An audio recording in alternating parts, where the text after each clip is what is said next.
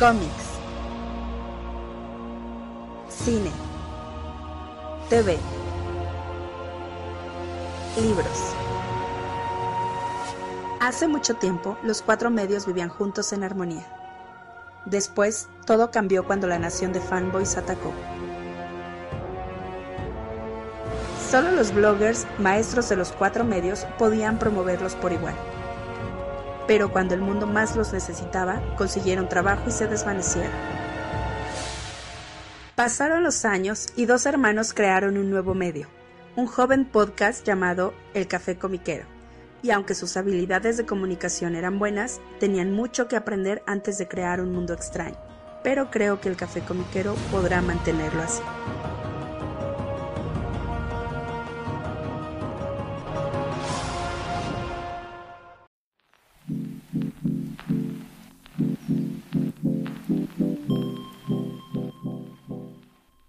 ¿Cómo están todos? Bienvenidos al nuevo episodio del Café Comiquero. Les saluda como cada semana su amigo Carmix. Y su amigo Rula, mutarrata, mocosa del yermo. Perdón, tengo moquitos. Moco normal, ¿verdad? Ay, Dios. Sí, sí, sí, no, este. em, a- acabo de desayunar, no sé por qué me pasa esto. Pero, Ah, ok. pero todo bien, ¿cómo están, chamaco? Eh, bien, entonces, carnal, pues les recordamos que el Café Comiquero lo pueden escuchar a través de múltiples plataformas de audio, a través de Spotify, iVoox, eh, Apple Podcast, Amazon Podcast, eh, Google Podcast y también a través de YouTube. Ahí pueden encontrar nuestro programa semana a semana. Y también pues, les quería comentar que eh, quisiera mandar rapidísimo un saludo y un agradecimiento a Miguel Cueto del canal Mundo Geek que me invitó en la semana a participar con él en eh, un proyectito que apenas se va a lanzar. Todavía no puedo decir mucho acerca de él, pero espero que, porque básicamente es su canal, pero espero que para cuando escuchen esto ya eh, haya salido por ahí ese, ese videito que, que luego les platicaré un poquito más de qué iba. Pero saludos al buen Miguel, este, te manda saludos por cierto, carnal, es que le, no, siempre anda recomendando que escuchen el programa, entonces muchas gracias. Muchas gracias, Miguel. Ya, ya, ya luego verán de qué se trata ese asunto. Exactamente, carnal. Y pues bueno, como cada semana tenemos eh, notitas, comentarios, afortunadamente hay. eh, fue una semana este, eh, movidona en algunos temas y hay lanzamientos por ahí que platicar, que eso, eso la verdad me gusta mucho, platicar de qué cositas que vienen más adelante en el, en el mundo del cómic. Y eh, si te parece bien, carnal, me gustaría comentar rapidísimo este, pues un, un lanzamiento eh, pues que, que llama la atención, que este, pues porque eh, como todo personaje cuando eh, llega a un milestone importante como pues un número eh, grande en sus publicaciones o un aniversario eh, por décadas por ejemplo pues la verdad es que siempre llama mucho la atención. Y en esta ocasión pues es el 80 aniversario de Wonder Woman. Y pues eh, ahorita Wonder Woman está en los cuernos de la luna en DC Comics porque pues es técnicamente ahorita es el pilar principal de su pues como su, su relanzamiento o su reboot de, ciertas cosas de su línea de cómic. Y por eso pues le van a hacer una van a, a haber muchas cosas para la celebración de los 80 años de Wonder Woman. Y entre ellas pues viene una, eh, una antología, una serie antológica de eh, muy al estilo de Batman Black and White o Superman Blue and Red o como después salió mm, Harley Quinn Red por ejemplo. Ahora sale esta antología que eh, estéticamente se me hace muy bonita. O sea, de hecho, el, el esquema de colores me gusta. Que es eh, Wonder Woman Black and Gold, tal cual, este, donde se ve. Pues van a ser historias en blanco, negro y, toques dorados, eh, en referencia a su, al lazo de la verdad, ¿no? O sea, básicamente ese es como la, eh, el por qué meterle lo de Gold a, a esta antología de Wonder Woman. Y es la primera vez que se crea una antología pues en blanco y negro para el Amazona. Y en esta primera antología, eh, la verdad es que los equipos creativos están interesantes.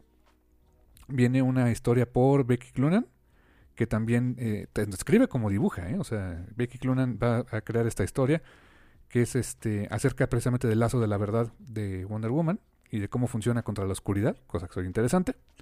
Viene también una historia escrita y dibujada por Amy Reader, eh, que es una historia pues más que nada eh, con un tinte, un poco más ligero y más cómico, enfocado en Neta Candy, eh, parte integral del mito de Wonder Woman.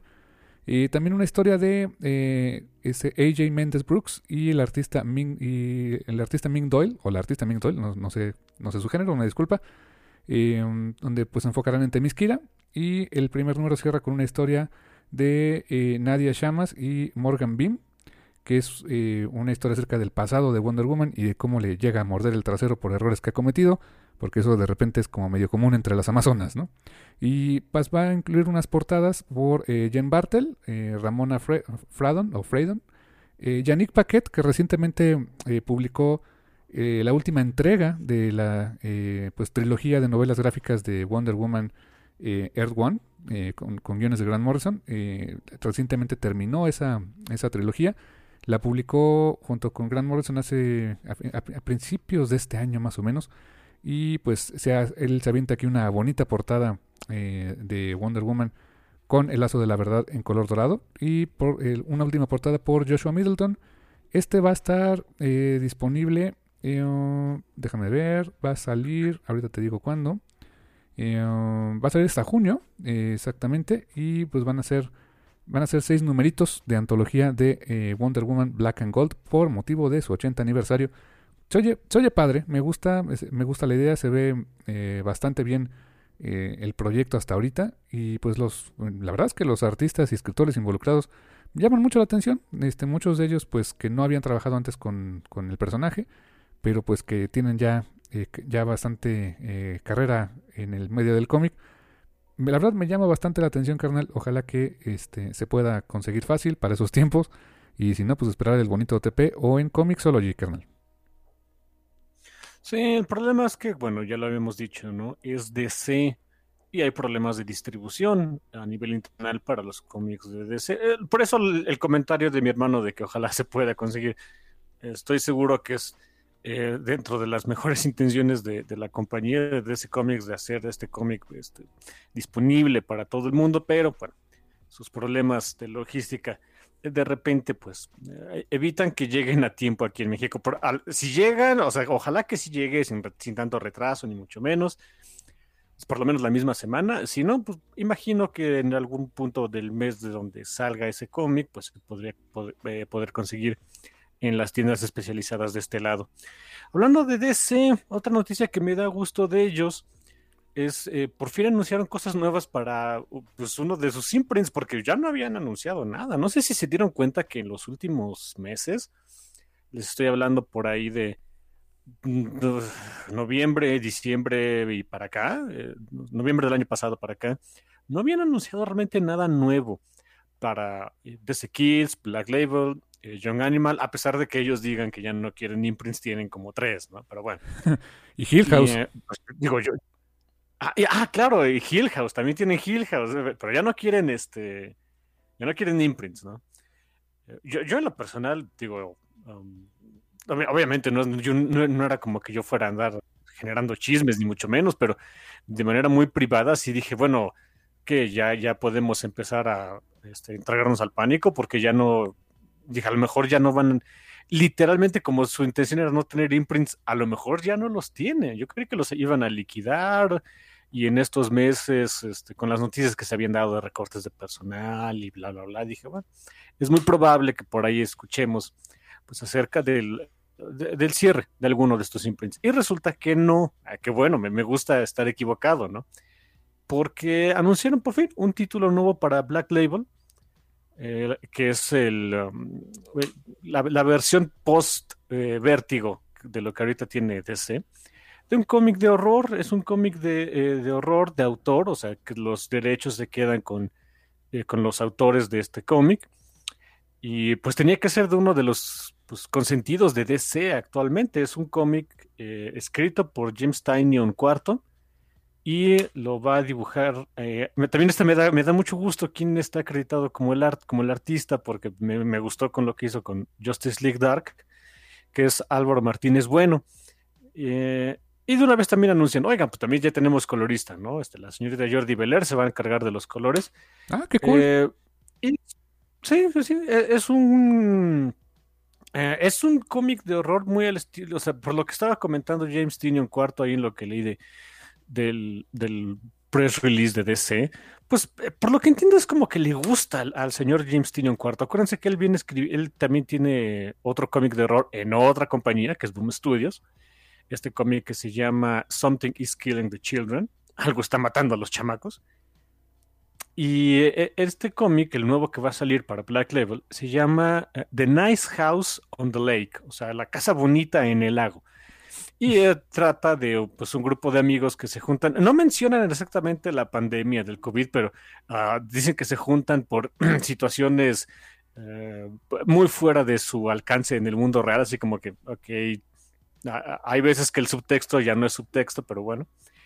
Y empiezan a pasar cosas raras ahí en ese eh, eh, en esa casa, ¿no? Y les digo, entiendo que es como que el tipo de horror que le gusta al señor eh, James Tynion IV, porque pues no es de ese horror ah, que, que es hecho para que te dé el jumpscare, que un jumpscare en un cómic es muy difícil de hacer, pero bueno, es más bien el, el pues el horror de que no sabes o sea, pasan cosas horribles y, como tienes el cómic ahí en, pues, en, las manitas, puedes pasar todo el tiempo que quieras mirando, no sé, gente destripada o algo así, pero no sabes bien cómo pasó y entonces pues es el dread de ver qué, qué es lo que va a pasar de otra vez a los personajes, etcétera. Se oye bien, se oye interesante. Honestamente, no, el horror en el cómic no es de mis géneros favoritos. No sé si lo vaya a conseguir pero la nota se me hace relevante porque de verdad yo pensé que a lo mejor ya no iba a salir nada de Black Label. Mm, es, un, es un buen punto. También yo tenía rato que no sabía nada de, la editorial más allá de reprints. Han estado sacando reprints de, de, por ejemplo, de Fable, sacaron reprints de Sandman, pero pues más que nada como el, sello para reimprimir todo lo que tenían ya ahí almacenado de Vértigo. Eh, incluso en México, en México la, este, pues Smash, pues tiene su sello el, que era Vértigo ahora lo convierten en DC Black Label y ahí siguen publicando pues eh, las antologías. Hay una revista antológica que está sacando eh, Smash que es pues fíjate que ahorita me, regreso un poco al punto, pero se me hace curioso que siendo DC Black Label como una, una publicación antológica de 150 páginas, pues se siga, siga vendiendo, se siga saliendo, ya van siete números. Están publicando Fables, se están publicando uh, Sheriff of Babylon, eh, Shade the Changing Man, etcétera. Todo lo que antes era Vértigo, ahora como Black Label. Y pues, creo que en Estados Unidos yo me quedé con la idea de que, ok, conservamos el sello, pero básicamente para, pues, para reimprimir, para que no digan, ¿no? Pero qué bueno que sigan saliendo cosas nuevas. Eso me da mucho gusto. Y fíjate que a mí sí, o sea, el trabajo de James Tynion en general a mí me gusta mucho. O sea, se me hace muy buen escritor. Y sus cómics de horror se me hacen muy buenos. Y también si no lo han, eh, no lo han checado, pueden encontrarlo este, eh, en, exclusivamente en línea en la, página de Razor Blades, así se llama la, este, la revista. Es una antología de horror donde él es eh, escritor y edita también y tiene algunos escritores y dibujantes invitados. Está, bueno, pues, invitados entre comillas porque pues también se llevan su lana, ¿no? Está, por ejemplo, Scott Snyder, este, él mismo escribe una historia que se llama Killboy que está en Razor Blades. Hay, hay texto, hay prosa, hay también cuentos en, en prosa en la revista. La verdad está bastante padre, es, este, es trimestral, échenle un ojito también.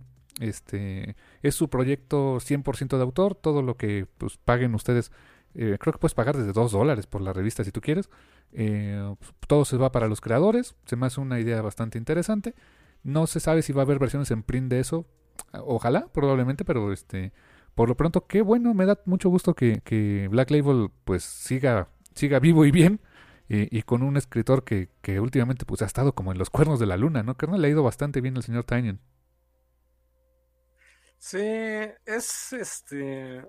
Pues te digo, es de los consentidos de DC. les, les ha funcionado muy bien. La, gente toma en general bien lo que él escribe, como que pues tiene ese save de ahí sé lo que le gusta a la gente y pues tenga, ¿no? Así que, que bueno, también me da mucho gusto, me da gusto que eh, se, se, mantengan las, perdón, los planes de ese para seguir imprimiendo cosas de autor que ya no habíamos visto, honestamente. Y son 12 números, ¿eh? sí, es una maxiserie de 12 números, o sea, ya están comprometidos a que se va a hacer una maxiserie, también eso está padre. Sí, eh, lo que no sé es si vaya a ser el formato grandote, eh, como lo ha estado sacando Black Label. Eh, fíjate que no, he visto si Black Label ha tenido otros formatos, o sea, en, sueltos. Casi todo lo que he visto ha sido su formato, este, pues tamaño eh, tabloide, ¿no? O sea, más, más grandecito como una revista. eh, que a mí me gusta mucho. O sea, honestamente me, me gusta mucho ese formato. Así seguí la de eh, Harleen de Stefan Sejic, que por ahí tú me regalaste uno de los números, por cierto. Eh, um, así seguí el de Wonder Woman de Dirt. Y casi todos los que he visto son de ese, de ese tamañote, que se ve muy padre, luce muy bien. Pero no sé si 12 números sea demasiado para ese formato, ¿eh? No, es, que no sé el formato, no sé cómo vaya a venir. No, lo, por lo menos en, el comunicado de prensa ahí de DC, no, no, ha- no especificaba nada. Quién sabe. Sí. Y, y curioso, porque oh, algo también que mencionó DC es que es eh, una temporada de 12 números. O sea, lo mencionó como si fuera una serie de televisión. O sea que, pues, si funciona bien y les y jala el asunto, pues en una de esas pudieran tener espacio para hacer más cosas con este cómic, que pues hasta ahorita no hemos visto, pero en su momento sí, sí me gustaría echarme un clavado, por lo menos al primer número, para ver qué, qué tan bien puede sentar el, el suspenso y el, el horror en el, en el cómic. Lo hace bastante bien en general y como dices, no se va al, al puro slasher o al puro splash así de con gore y toda esa onda, se lo saca cuando se tiene que sacar, pero logra crear tensión bastante interesante el buen James Tynion. Sí, yo siempre pongo ese primer número de Something is Killing the Children para que vean el cómo maneja el señor Tanyon el horror.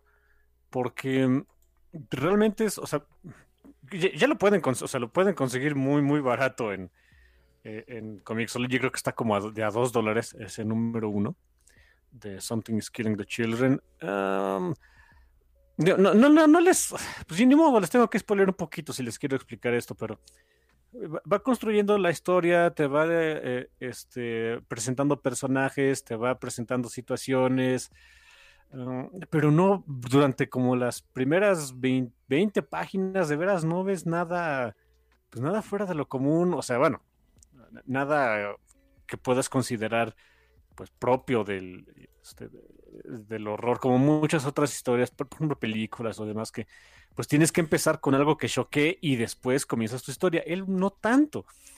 Empieza muy tranquilo, calmadón, etcétera, y es hasta las últimas páginas del cómic donde pues trip, sale gente destripada y con muchas tripas por fuera, ¿no? Y dices, ah, ok, ya.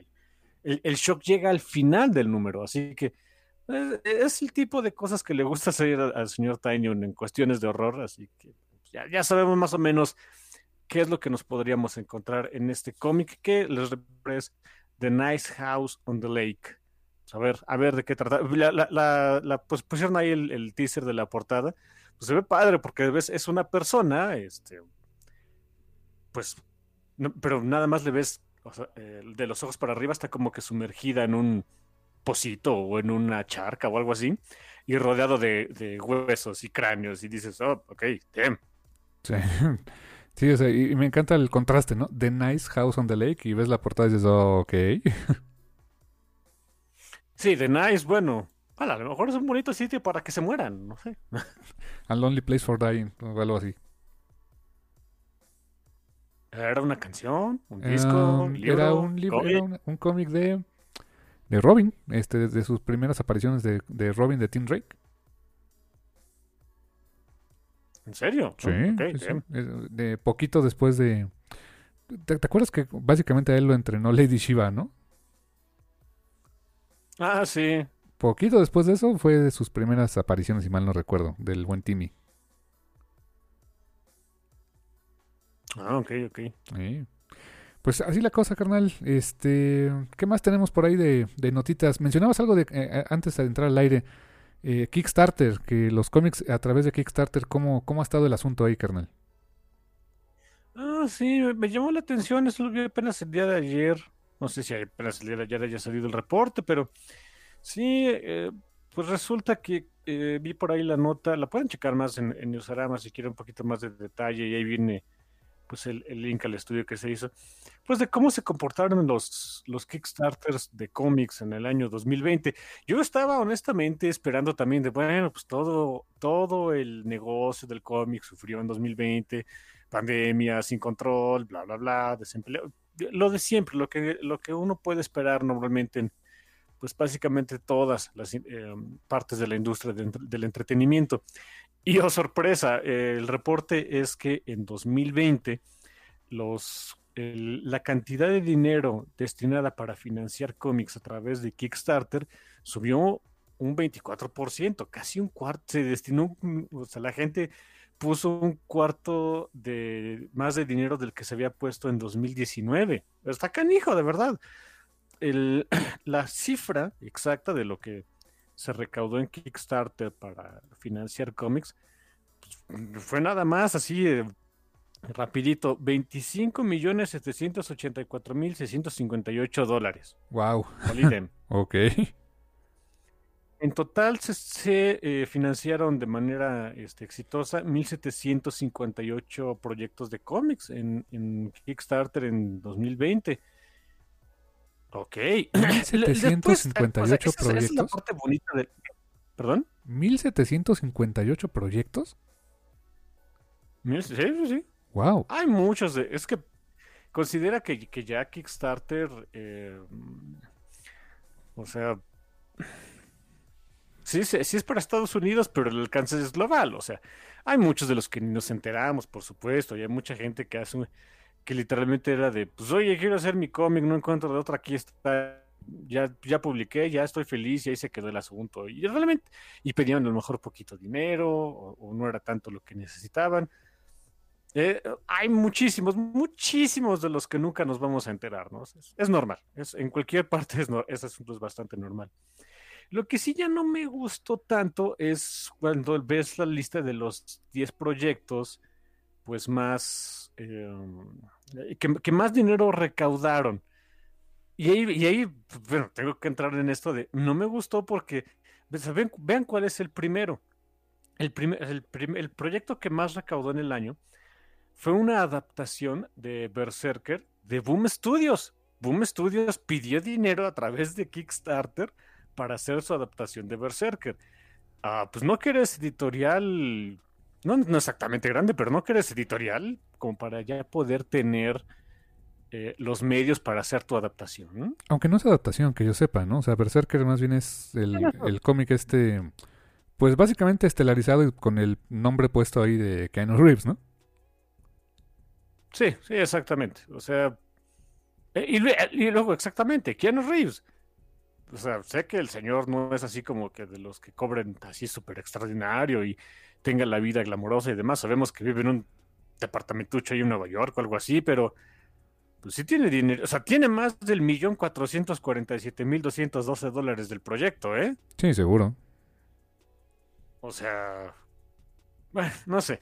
es de esas partes que como que no, no, no me súper encantan, la verdad. Ya los demás, este eh, pues por, lo menos yo sí son, no, no, son, no son gente que conozca, ya este, empieza a ver pues más, eh, más cositas de, eh, um, pues, que se ven más independientes. Um, entre comillas, porque por ejemplo hay, veo que hay algo, um, por ejemplo hay una, un, pues no sé si era lanzamiento o cuál sea el asunto, etcétera, de un cómic de Lady Death, de Coffin Comics, que también hay utilizaron Kickstarter para financiarlo. Eh, Aspen Comics financió a través de, Kickstarter una, no sé si es el libro de arte, antología o qué onda, de del trabajo de del fallecido Michael Turner. O sea, sí, hay como que, eh, como que eh, proyectos de cómic en Kickstarter que son producto de, pues, editoriales ya establecidas Nada más que andan pidiendo dinero a través de Kickstarter. No sé, esa es la parte que no me gustó tanto, pero bueno, eh, dejando eso de lado, pues por lo menos está pachón que la gente siga interesada en financiar sus cómics a través de esta plataforma. Sí, yo el año pasado particularmente eh, le entré a tres Kickstarter, eh, de los cuales técnicamente ya recibí uno, aunque falta que llegue en físico. Eh, estoy por recibir otro y uno pues ya avisaron que se va a tardar porque este sí se va, a tardar un poquito en terminar el arte, que va a ser netamente virtual, porque la verdad no, no pedí el envío físico porque hubiera sido carísimo. Eh, uno fue este Cosmic Odyssey de este eh, Cosmic Detective, perdón, Cosmic, Detective de este Matt Kind y este David Rubin. Eh, que la verdad me, me, gustó la premisa. Ese lo van a empezar a entregar pues dice David Rubin, que eh, eh, dibujante español, por cierto, que pues ya está acabando, que ya, ya termina las, últimas páginas en este mes, entonces pues espera que esté entregando por ahí de eh, entre abril y para mayo, ¿no? Más o menos. Ese fue uno que le entré.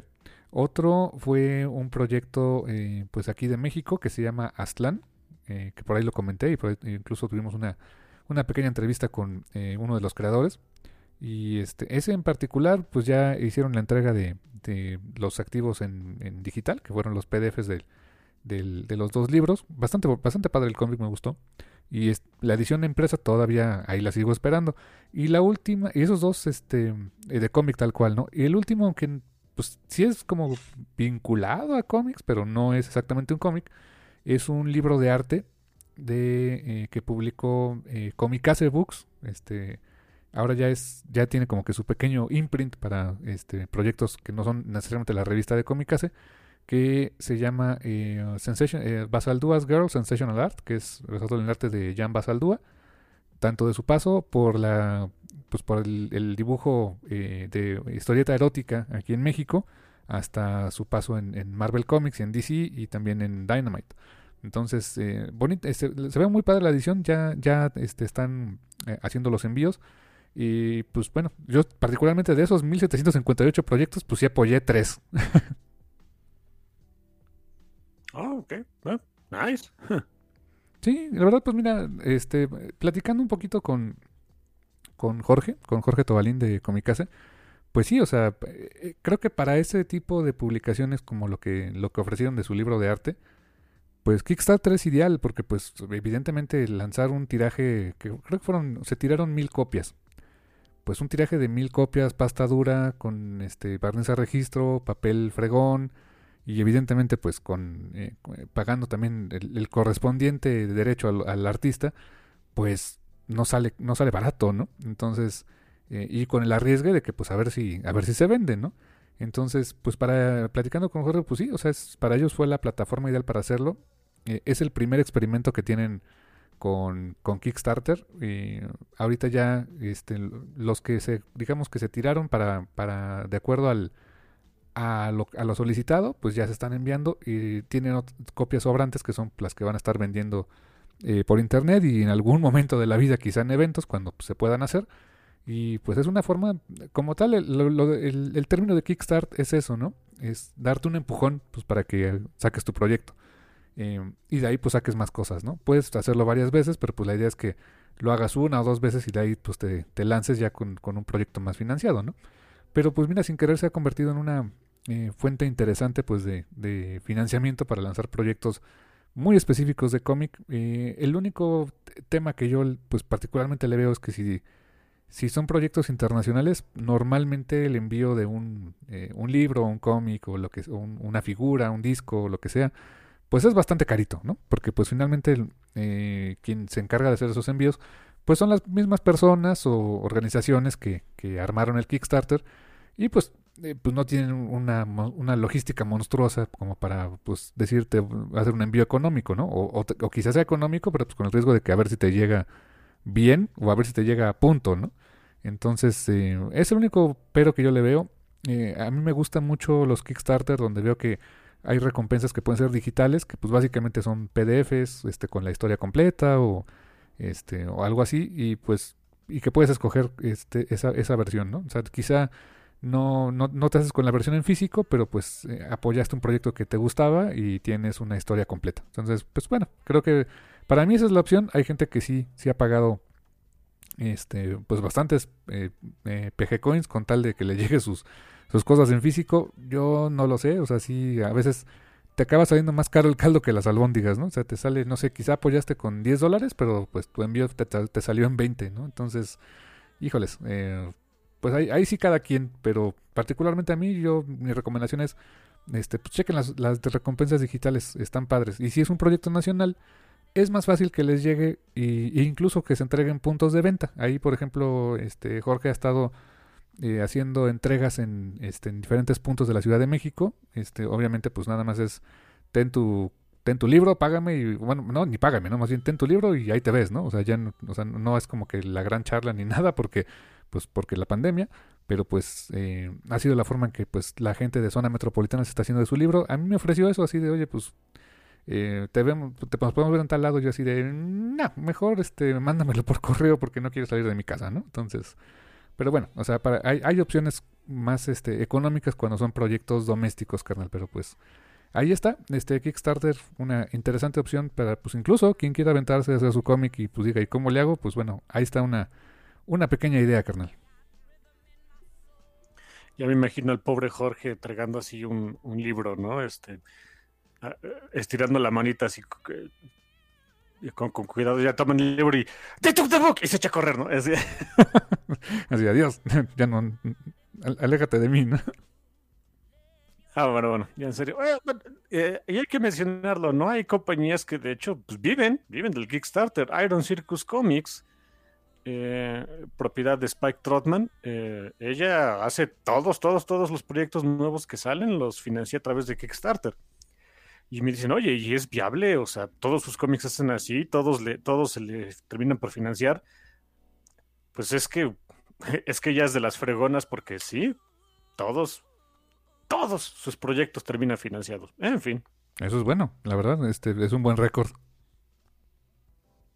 Sí, no manches.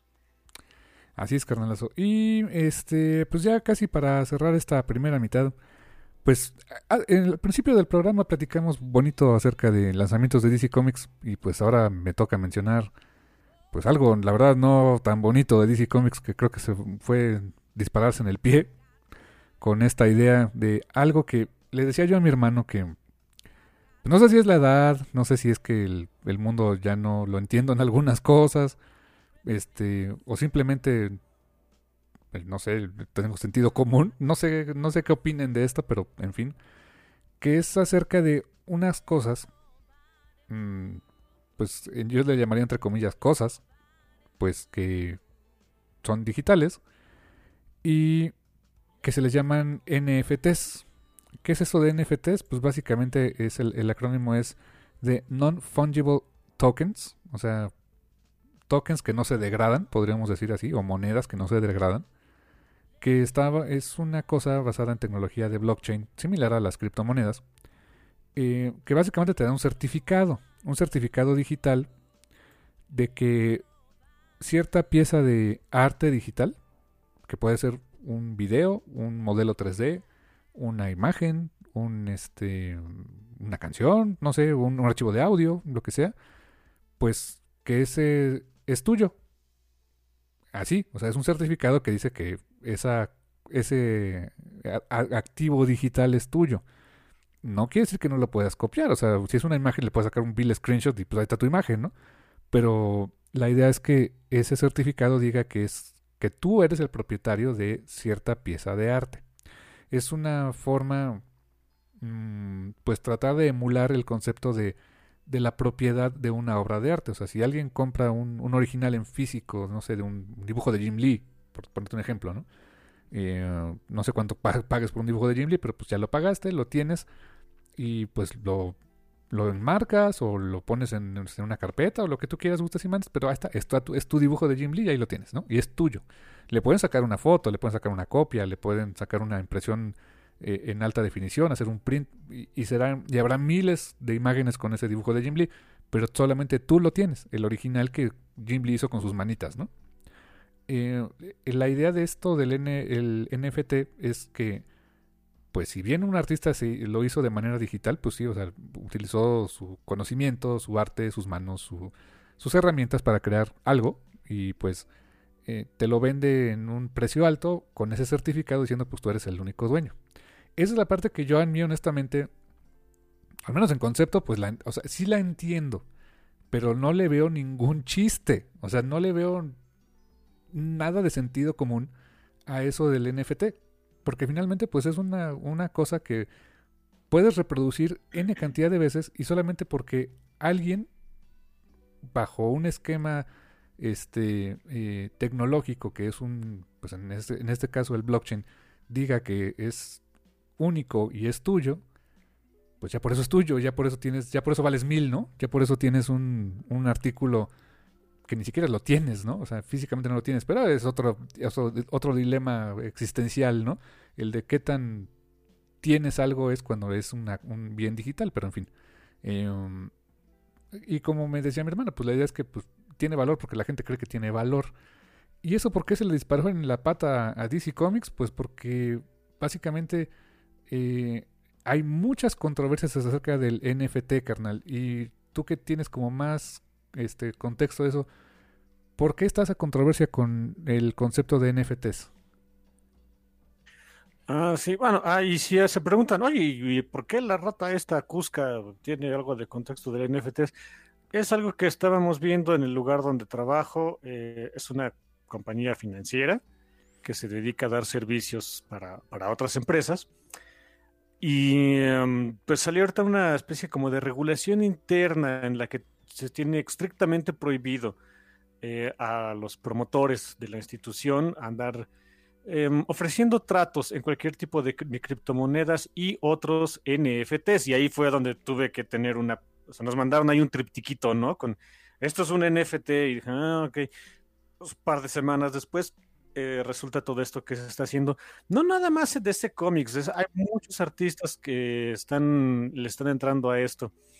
Em, miren, hay dos problemas básicos. El primer problema es un problema, es el problema que sale cuando llega cualquier cosa eh, nueva a una eh, a un ambiente financiero, que es la regulación. No están regulados hay una enorme preocupación de todas las instituciones para eh, con este tipo de eh, pues de toques digitales, tanto cripto, eh, las criptomonedas desde siempre y ahorita estos nuevos NFTs acerca de pues el, el, potencial uso que van a tener para el lavado de dinero. Um, un poquito de contexto al respecto, toda institución financiera que se respete, que quiera seguir teniendo la, la aprobación de la Comisión Nacional de Bancaria y de Valores aquí en México, pues normalmente debe tener un área especializada en la prevención del lavado de dinero. Y en la, en, como parte de la, o sea, de hecho es, es un parte de la ley este, que, eh, tienen que seguir todas las instituciones financieras, es que la gente, toda, toda, toda la gente de, la institución debe tener por lo menos los conceptos básicos de la prevención del lavado de dinero y un área especializada en la investigación y en la actualización de este tipo de delitos. Entonces, em, el, primer problema con esto es que se presta mucho para que, como no están regulados, no hay nada, no hay ninguna entidad, no hay ninguna ley, no hay ningún procedimiento que regulen el cómo se pueden generar NFTs, de qué se pueden hacer NFTs, Em, de qué es válido hacer NFTs, con qué se respaldan, con qué, cuál es el respaldo financiero, económico, tangible, sustancial de los NFTs, pues entonces es literalmente una fabriquita de, bueno, puede ser una fabriquita de, eh, dinero sucio. Mm, de hecho, ya se vio, o sea, dentro de los muchos ejemplos que ya se vieron en Internet, pues ya, ya se llegó a uno de los absurdos, ¿no? Eh, hay una cuenta en Twitter que, bueno, pues, bloqueenla si pueden, se llama Tokenized eh, Tweets, que se dedica a hacer NFTs de tweets de gente famosa y la gente paga por ellos. Ok. Eh, también, hay otro también hay otro ejemplo de, em, no recuerdo el nombre del fulano, pero tomó unas fotografías de eh, algunas pinturas, no me acuerdo en qué museo del mundo, las digitalizó, las hizo como que en píxeles, o sea, o sea, les bajó la resolución para que quedaran pixeleadas y listo. Eh, y, las, eh, y las hizo NFTs. Y por alguien le dijo, oye, pero no me estás ni vendiendo la pintura, ni la imagen de la pintura, ni la alta resolución de la pintura. Esto literalmente hiciste, una, hiciste algo que ya, o sea, tomaste una fotografía de algo que ya existía, le bajaste la resolución decidiste que tiene valor y me lo estás queriendo vender.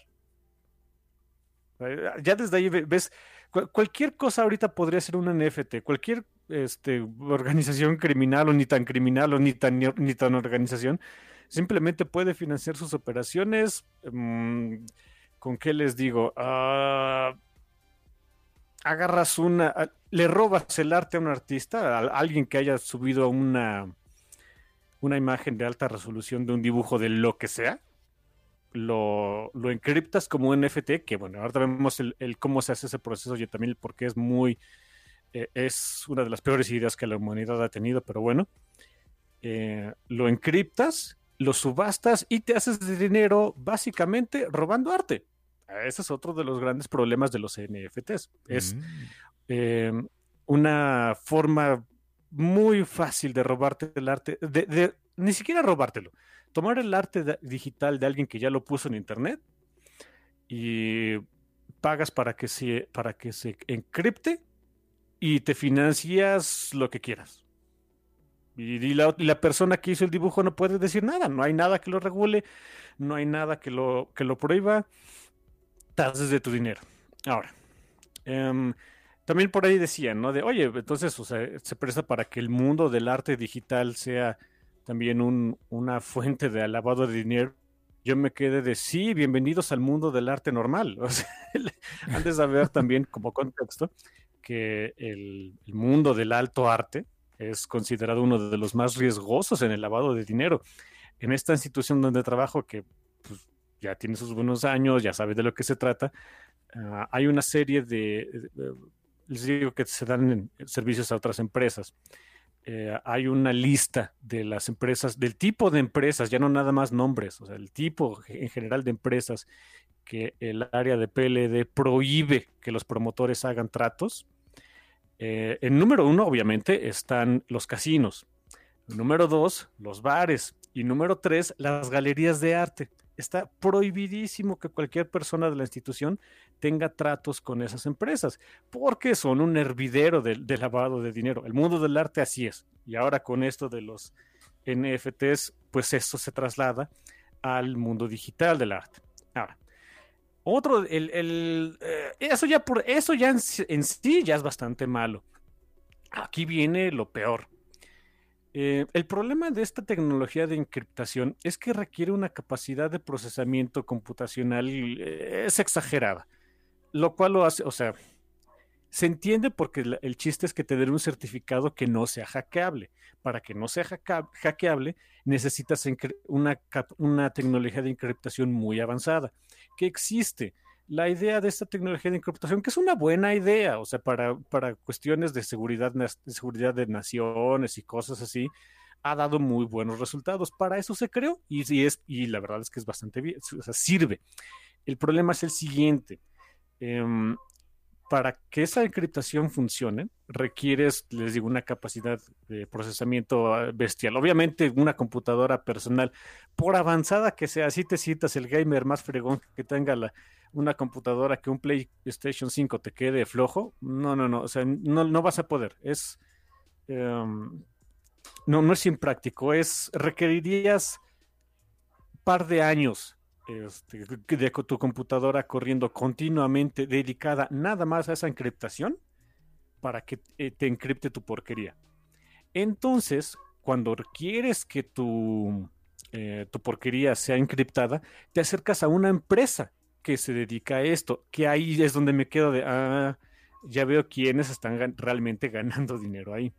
Estas empresas se les llama crypto farms o cripto, eh, criptogranjas. Literalmente son, uh, o, sea, son empresas técnicamente virtuales eh, que, te prove que te proveen de ese servicio. El asunto es que eh, de hecho, busquen la imagen, uh, busquen así, googleen este, Crypto Farms o Crypto Granjas, lo que gusten, y van a ver cómo son las criptogranjas. Son terrenos este, baldíos, donde lo único que encuentras son, este, en algunos casos más uh, protegidos que otros, eh, unidades de procesamiento de, computadoras conectados unos con otros. Son miles y miles de unidades de procesamiento que están todo el día corriendo, este, eh, procesando información, encriptando cosas. El impacto ecológico de esas criptogranjas es enorme, requieren una capacidad, requieren una cantidad de energía, es, es estúpida la cantidad de energía que requieren para, para poder funcionar.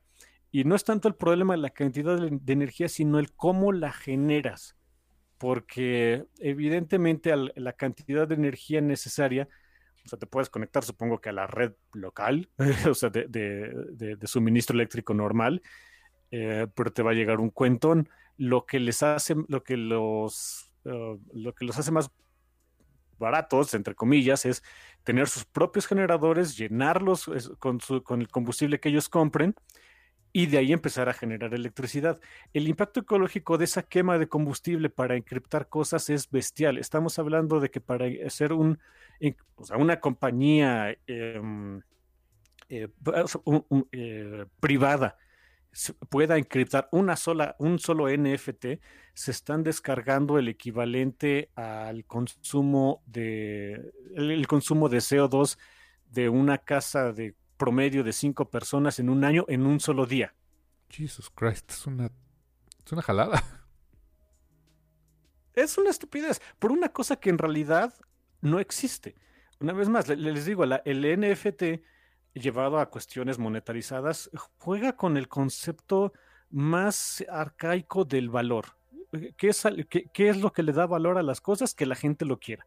Realmente no tiene valor el, el andar en una imagen, una canción, algo, no tiene ningún valor. Pero como la gente lo quiere, entonces ya tiene valor. Exactamente, sí. Eh, alguna vez Neil Gaiman puso un ejemplo de, los tulipanes en Holanda, que los tulipanes se volvieron un bien súper codiciado, la gente pagaba millones de libras o la moneda que haya tenido en, aquel momento Holanda por este por un tulipán. Y, es un tulipán que pues honestamente pues había un friego, pero pues la gente estaba tan loca por los tulipanes que pagaba lo que sea por tenerlos. Y había campos donde había tulipanes para aventar para arriba, pero pues la gente el hecho de que te vendieran el tulipán y tuvieras un tulipán en tu casa era, era wow. Entonces, pues tú le dabas el valor a eso y pues pagabas cualquier cosa por ello, ¿no? Si quieren un poquito de historia, chamacos, ¿saben cuál fue el primer... Hay un instrumento dentro del mundo financiero que se conoce como derivados. Es decir, em, tienes, por ejemplo, una tacita, que es lo que me encontré donde estaba tomando mi cafecito. Y es la tacita más pachona del mundo. Y entonces alguien se dedica a hacer, oye, veo que esta taza le, gusta a mucha gente, me dedico a hacer estas tacitas. Requiero dinero. Me financió a través de un derivado. Literalmente le dices ahí a una institución financiera, oye, este, sácame un derivado de mi tacita. Este, la, gente va a poder em, apostar al valor que va a tener esta tacita dentro de un año. Eh, y si las apuestas se quedan en mi favor, que es literalmente una apuesta, pues entonces, eh, o sea, si, la gente resulta que sí crea esta tasa, que es puesta, que va a seguir vendiéndose y teniendo valor, pues, hey, todos salimos ganando. Y tú me entregas el dinero que, que ahorita vayas recaudando. Ah, perfecto, aquí está tu este certificado. Aquí hacemos una subasta, que así se le llaman subastas, de, estas, eh, de estos derivados de tu tacita. Se, resulta que si juntamos, juntamos tantita lana, el precio de tu derivado de la tacita es de 5 pesos y aquí está tu, o sea, menos tu comisión, aquí están, no sé, tus 3 pesitos por tacita que te sacamos. Bien, entonces ya todos somos felices. Y al final del año, este, si, si el, el, precio se mantuvo constante, pues ya no pagas nada. Si el precio bajó, te pagan a ti. Si el precio subió, tú tienes que pagar, ¿no? El primer objeto del que se hizo esa barbaridad, que eh, no es tan mala idea, pero en fin, eh, sirve más bien para divisas. O sea, si, si quieren eh, la opinión de los que sí saben, este asunto de los derivados sirve muy bien para las divisas, para los cambios de, entre monedas. Pero bueno, em, el primer objeto físico y el primer derivado que existió en el mundo fue un tulipán. Oh, fue un tulipán, un, un bulbo de tulipán entre comillas negro, que en realidad no hay tulipanes negros. Es un tulipán púrpura muy, muy profundo que en cierta luz parece negro y era súper, tan, tan, tan codiciado ese bulbito del tulipán negro, que, o sea, cuando salió, cuando, se, cuando lograron los holandeses, pues las modificaciones genéticas de andar plantando la semillita adecuadamente y bla, bla, bla, bla, bla, cuando por fin salió el primer bulbito de tulipán negro, lo tenían guardado en una, en, una bóveda. Obviamente una bóveda con luz y, frío y demás, como un tulipán, pero en una bóveda para que nadie se le acercara. Ok. Sí, esa es la, historia de uno de los primeros eh, instrumentos de inversión que se hicieron alrededor de, de, un objeto físico y fue una florecita. ¿Quién lo diría, no? Wow. no em, sabía eso, qué interesante. Sí, sí, sí, de, esas cositas que, me, que, pues, bueno, se ven por ahí en el trabajo. De hecho, creo que eh, si un día vayan a la Bolsa Mexicana de Valores, que ahorita ya, o sea, a la burbujita esa chistosa que está en reforma, cuando se puede abrir porque ahorita no está abierta, por pandemia, ya saben, mm, la burbujita ya no es la bolsa de, valores, es el edificio que está junto. En esa burbujita lo que hay es un museo y ahí se van a poder enterar de varias cositas pachonas de todo ese asunto. Em, bueno, un par de cositas extras de los NFTs. Ah, le digo a mi hermano y ahí, es un poquito de fatalismo mío. Ah, bueno, y si quieren, este, eh, también otro aspecto de, o sea, de lo, por lo que sonaba al, principio bien los NFTs y por qué empezaron a adoptarlos, es que esa tecnología de encriptación eh, funciona muy bien para... Ahí hubiera sido un excelente instrumento para regular un mercado digital que es muy propenso a fraudes, que genera mucho dinero y que hay muchas compañías muy interesadas en que se regule. Y van a decir, ¿cuál es este genial mercado del que no conocemos, ratita? Hay pues el mundo de los videojuegos. Hay, una, hay todo un mercado eh, acerca, eh, bueno, basado en el conseguir los um, diferentes items y objetos y etcétera de juegos estilo World of Warcraft. Si tú tienes un objeto así legendario que te que hiciste tu partida, echaste a Satanás o algo así, y agarraste la espada maligna de Satanás que te da más 10.000 de salud y no sé qué. La espada de Azeroth. Ese objeto, ah, ah, ándale, algo así, ¿no? Ese objeto técnicamente, o sea, como está dentro de, o sea, queda guardado dentro de tu partida, eh, tú lo puedes extraer, puedes extraer el código y lo puedes vender, lo puedes vender en cualquier lado, en cualquier lado digital, ¿no? O sea, eBay, lo que sea. Ah, ha traído eso varios problemas porque pues son, es un código entre comillas fácilmente replicable, o sea, no es que sea fácil, pero se puede replicar. Eh, se ha dado el caso de copias piratas, de que te venden más bien el cheat, eh, no, no te venden la original y entonces la gente empieza a demandar, bla, bla, bla. O sea, hay muchas cuestiones de eso. Y si me preguntan, de, ¿y es en serio que existe un mercado para eso? Oh, sí, y es un mercado de muchos, muchos millones de dólares.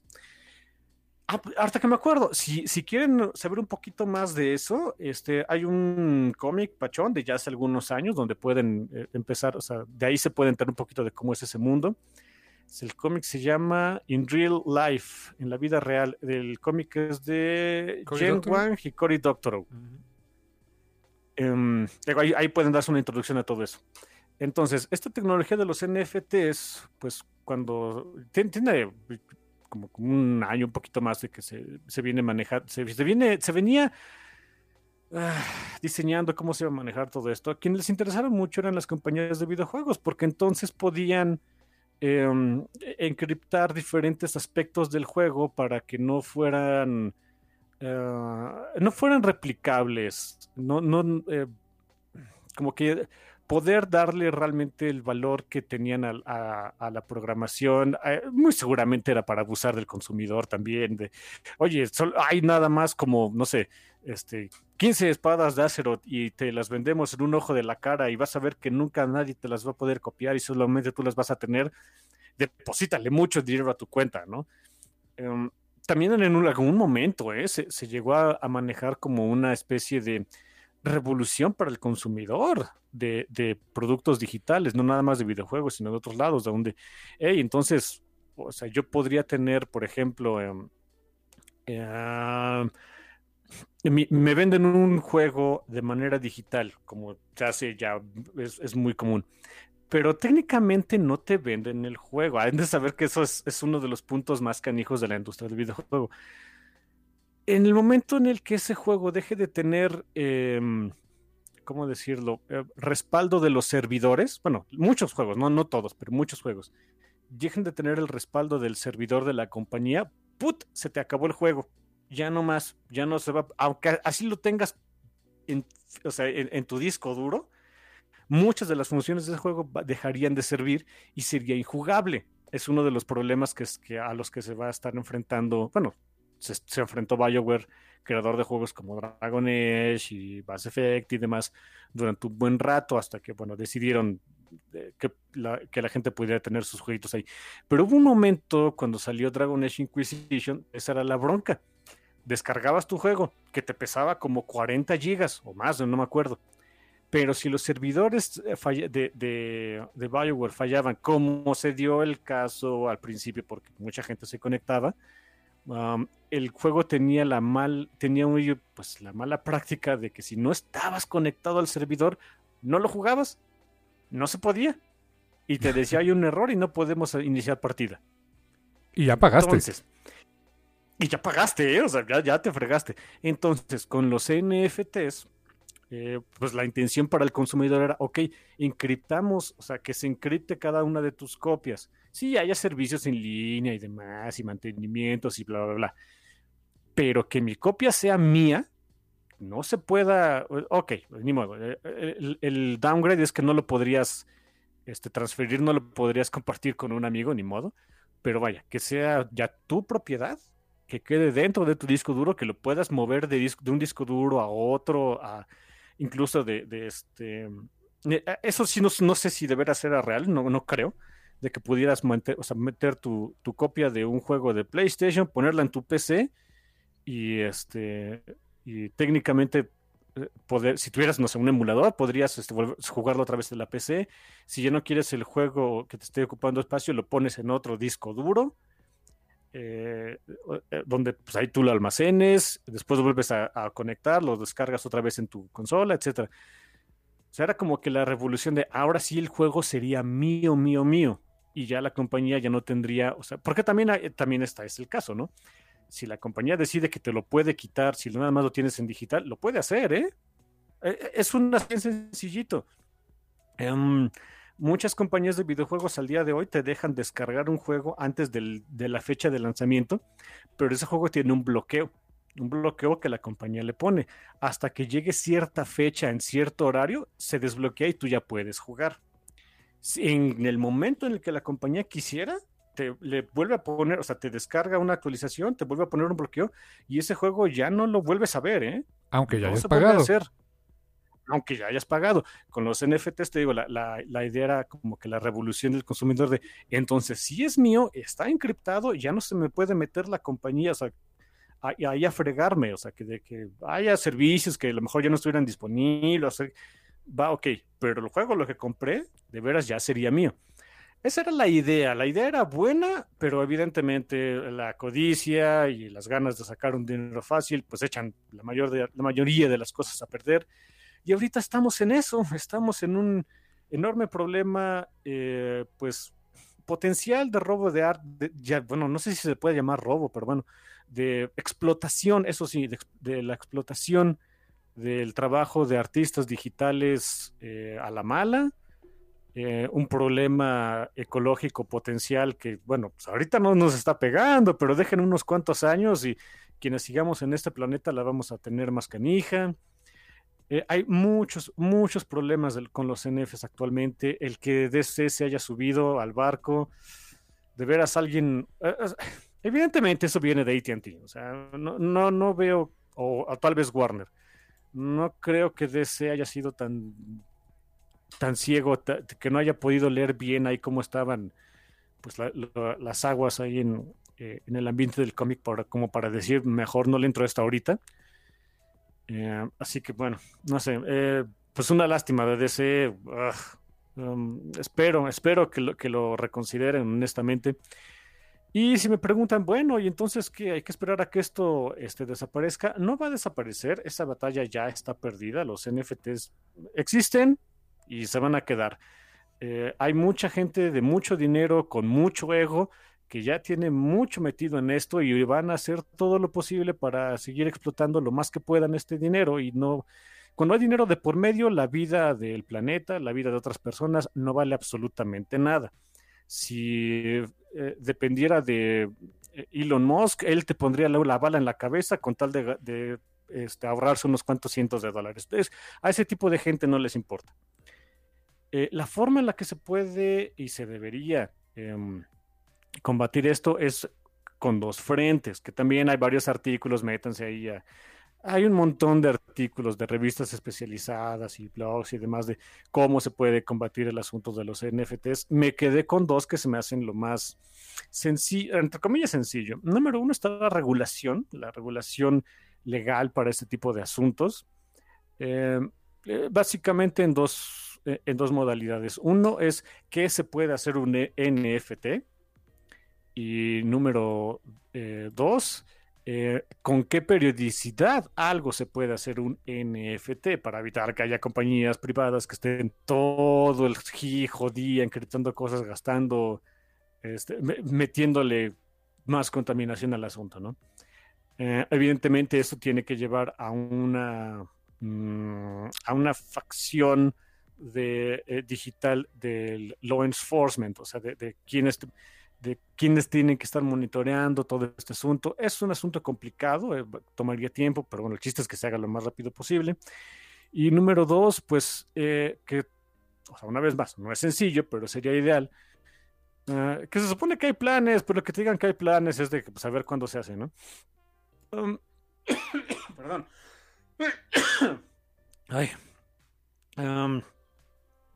hay planes para hacer la, tecnología de encriptación más ecológicamente amigable, que no requiera una, o sea, que sea igual de, potente, que sea igual de difícil eh, de, de, burlar, pero que requiera una cantidad menor de procesamiento. Eh, o sea, sí, es la idea, supongo que en algún momento se llegaría, pero de mientras estamos bien, bien jodidos, ¿eh? Sí, porque el, como dice, el consumo de energía sí es una barbaridad. Quizá en algún momento se optimice y todo, pero pues aún así eh, yo sí seguiría cuestionando la sanidad de invertir en algo así.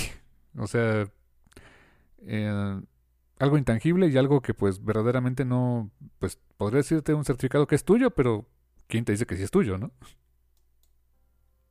Ah, yeah, for fucking sure. O sea, eh, Sí, por supuesto. O sea, si, me, preguntan mi, este, opinión personal acerca de NFTs para este, piezas de arte, ah, sí, es una absoluta tontería, ¿eh? no tiene ningún, ningún este, sentido.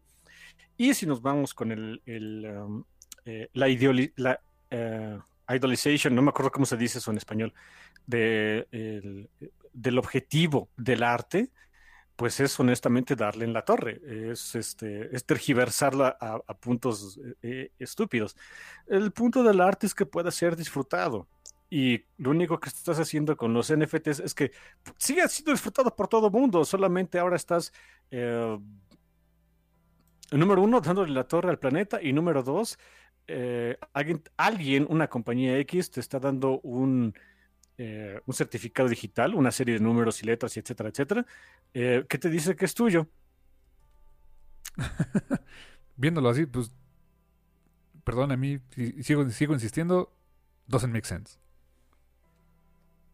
Eh, absolutamente no, absolutamente no. Pero una vez más, como existe y hay gente, y hay gente que ya le dio valor, pues habrá gente que le sigue dando valor. Wow, pues así está la nota, carnal. Eh, te agradezco por esta, eh, pues, la verdad, bastante interesante y, magistral eh, presentación del NFT. O sea, este creo que muy informativo para, para, para, tu servidor y para los escuchas, carnal. Muy interesante. Wow, no, no me atrevo a decir nada más porque creo que estuvo bastante, bastante bien presentado. Gracias, carnal. Thank you.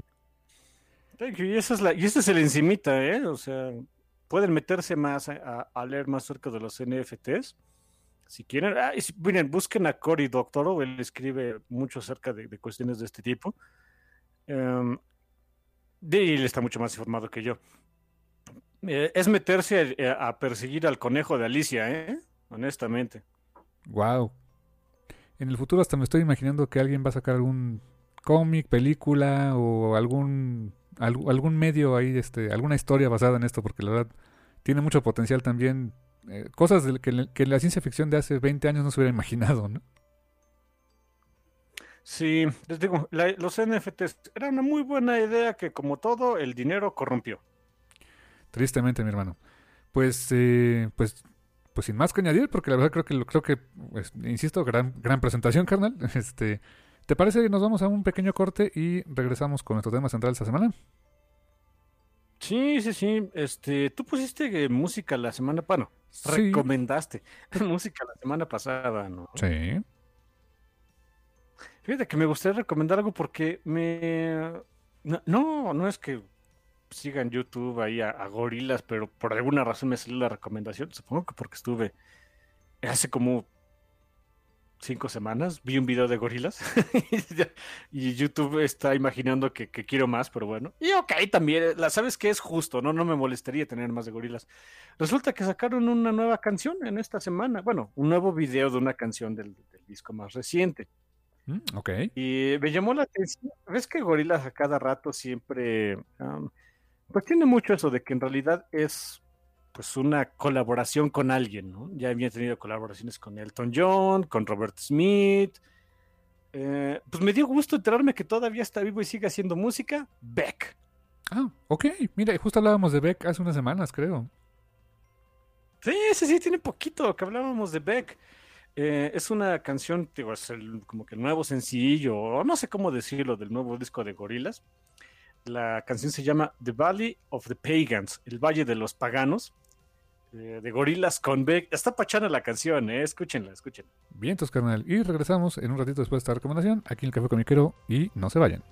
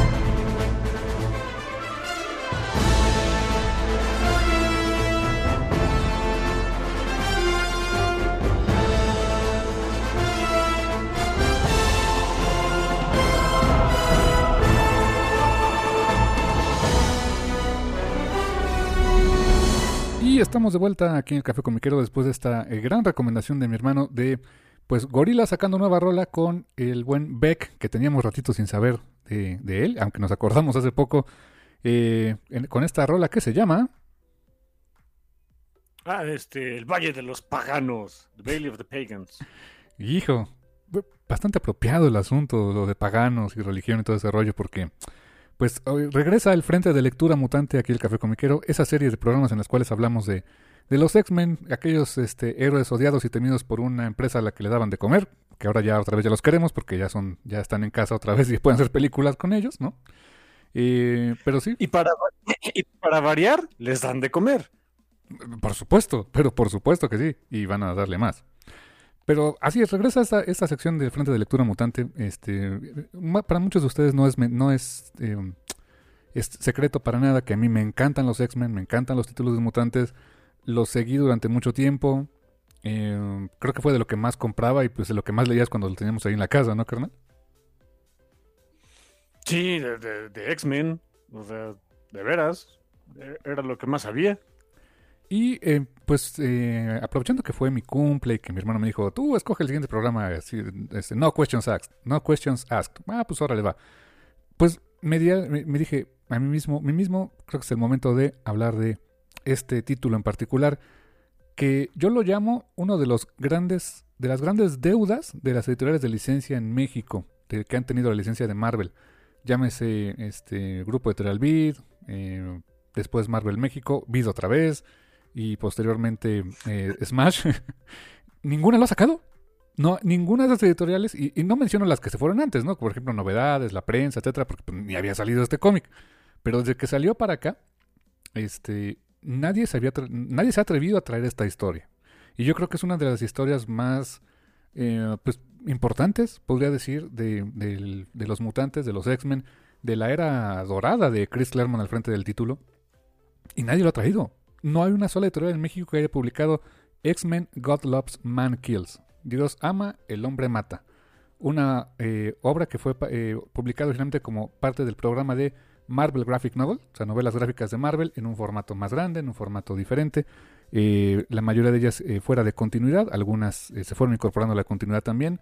Y pues nadie la ha traído, carnal. Es algo que se me hace, pues está eso raro. Se me hace como esas obras perennes, clásicas de los X-Men y no, no está en México. Sí, y sabes qué, es todavía más raro cuando fue la inspiración para la película de X-Men 2.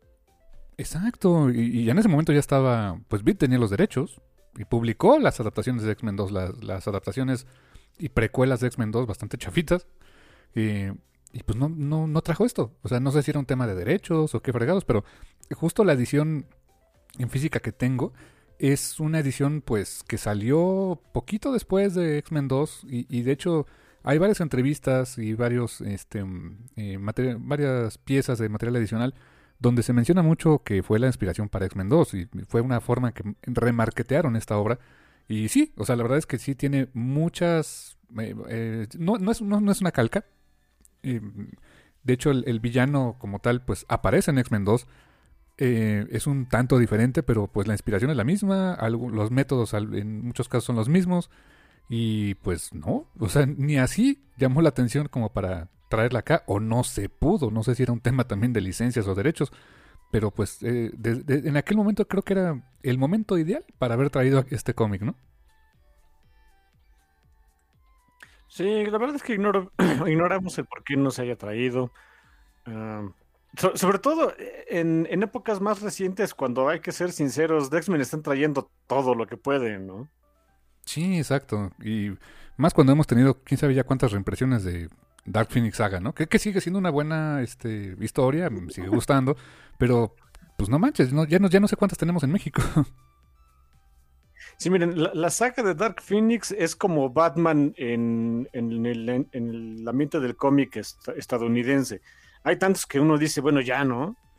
Ajá, y con tantos regresos del Fénix y, o sea, como que ya, ya chole con el pajarraco, ¿no? Me consta que sí hay otros, otros cómics de X-Men. Y muy buenos. Y antiguos, nuevos, clásicos, ochentas, noventas, noventas más o menos. Este, bueno, sí, también tienen dos, tres cosas en los noventas. Este, y de nuestra época. Hay, hay bastante material que, que, que publicar de los X-Men. Y pues llega esta precisamente, este, eh, X-Men God Loves Man Kills, que a mí me gustaría tomar este, un momento para simplemente discutir el título. El título que, que, que se llama Dios ama, el hombre mata. No sé, tiene una coma en medio. O sea, se me hace uno de los títulos menos marketeables para un cómic de superhéroes. En, en, cuanto a al, nombre, al, sonido de la propia historia, a lo marketeable que pudiera ser este, una frase como esta. Y creo que fue precisamente la intención de, hacerlo un poco más, déjame usar la palabra entre comillas, sofisticado, por el hecho de que era una novela gráfica Marvel, ¿no? O sea, Marvel Graphic Novel, no era el, cómic eh, mensual de X-Men, era una, historia especial. Y pues eh, desde ahí, desde el nombre, se me hace hoy un poquito pretencioso la idea. Tiene sentido el por qué se llama así la historia. Pero sí me imagino que, en las cabezas de, los editores y los publicistas de Marvel en la época es de ponle un nombre que se vea que es como una novela. Así, que se oiga así de esa manera. A eso me suena, carnal. Ay, me gustó eso que dijiste de que al día de hoy se siente un poquito pretencioso, un poquito pretencioso, y al día de hoy, no, imagínate en esos años. Miren, un poquito de historia de dónde viene eh, todo este cómic. Ah, me puse a investigar porque me acordaba, o sea, tenía la idea por otras, por otro cómic en particular que ahorita les platico, de esta iniciativa de, novelas gráficas de Marvel que salieron en los 80 que fue un programa que duró de los 80 hasta principios de los 90 casi, casi 10 años, ¿eh? casi un poquito más de 10 años duró. tenía una idea de qué iba, tenía este, una idea de, cuál era la intención y todo esto. Pues miren, eh, la historia, hay unos, hay unas, unos artículos muy padres que pueden encontrar en, eh, que fueron los que yo me eché, en Comicron. eh, la página comicron.com. Ahí pueden, eh, ahí en el motor de búsqueda, aparte de darles este pues la historia de, de, las ventas de cómics y demás, de años y demás, pues hay una serie de artículos, así como que pues historias curiositas del cómic, ¿no? Ahí, ahí búsquenlas, ahí hay una versión mucho más eh, pues investigada, más, más pachona de lo que del resumencito que les voy a dar, ¿no? Pero básicamente la historia es la siguiente a, finales de los 70 principios de los 80 pues el, eh, el, mandamás ahí de, el editor en jefe de, Marvel, que era este Jim Shooter, pues vio, eh, no sé de dónde se le ocurrió la idea de vamos a hacer, bueno, pues era Jim Shooter, ¿verdad? De vamos a hacer eh, cómics al estilo europeo, pero con nuestros personajes. Entonces ideó una línea de cómics que era pues, novelas gráficas, aparte pues aprovechando el, el, término, ¿no? Para que, para que sonara acá farolón. Ya desde ahí empezamos con la pretensión. Em, y originalmente, pues él iba a hacer todo, ¿no? O sea, él quería poner ahí el nombre y que compitiera con los cómics europeos. Una vez más, pretensión. Eh, cuando se dio cuenta que negociar contratos de, de, este tipo, donde pues tienes que conseguir artistas que se comprometan para un libro, que, sea, contratos muy distintos a cómo se manejaban pues, los contratos de los cómics sueltitos de Marvel en esos años, eh, pues dijo, no, resulta que yo no puedo, vamos a buscar a alguien que sí pueda. Y ya desde ahí Marvel estaba pirateando talento. Se llevó al que era al, negociador de contratos de Scholastic Books de esos años, en los años 80. El cuate se llamaba, no sé si todavía viva el señor, Michael eh, Z. Hobson. Y él fungió como vicepresidente de la editorial, eh, bueno, de, la línea de, de novelas gráficas de Marvel, durante pues, todo el, tiempo que estuvo activa la línea. Y fue este cuate, Michael Hobson, quien negoció los contratos con artistas y escritores para toda la línea de novelas gráficas, que les digo, era un, asunto que Jim Shooter no sabía bien cómo se hacía. Eh, la primera novela gráfica de este tipo que salió, yo no tenía idea que era ese título, me, me fui enterando hasta, hasta esta semana, que me eché un clavado ahí en Comic Fue la muerte del Capitán Marvel, de, de Marvel. Marvel. el, el el, que por el que Carol estaba de Simp. O sea, de veras, era, esa fue la primera novela gráfica que salió. Yo no tenía idea, yo creí que era un cómic X, ¿no? Y no, resulta que era esa. Ahora, dicen, oye, rata, pero tú es que tú conocías esta línea de otro cómic. Sí, de un asunto bien curioso. Eh, era de esta línea donde salió el cómic este de Dazzler la película, que me dicen, oye, ¿y hubo una película de Dazzler? No. no, de hecho no. No, absolutamente no salió. Pero la idea de Dazzler era crear a un personaje fácilmente marketeable para llevarlo a una película básicamente musical. Era una cantante pop.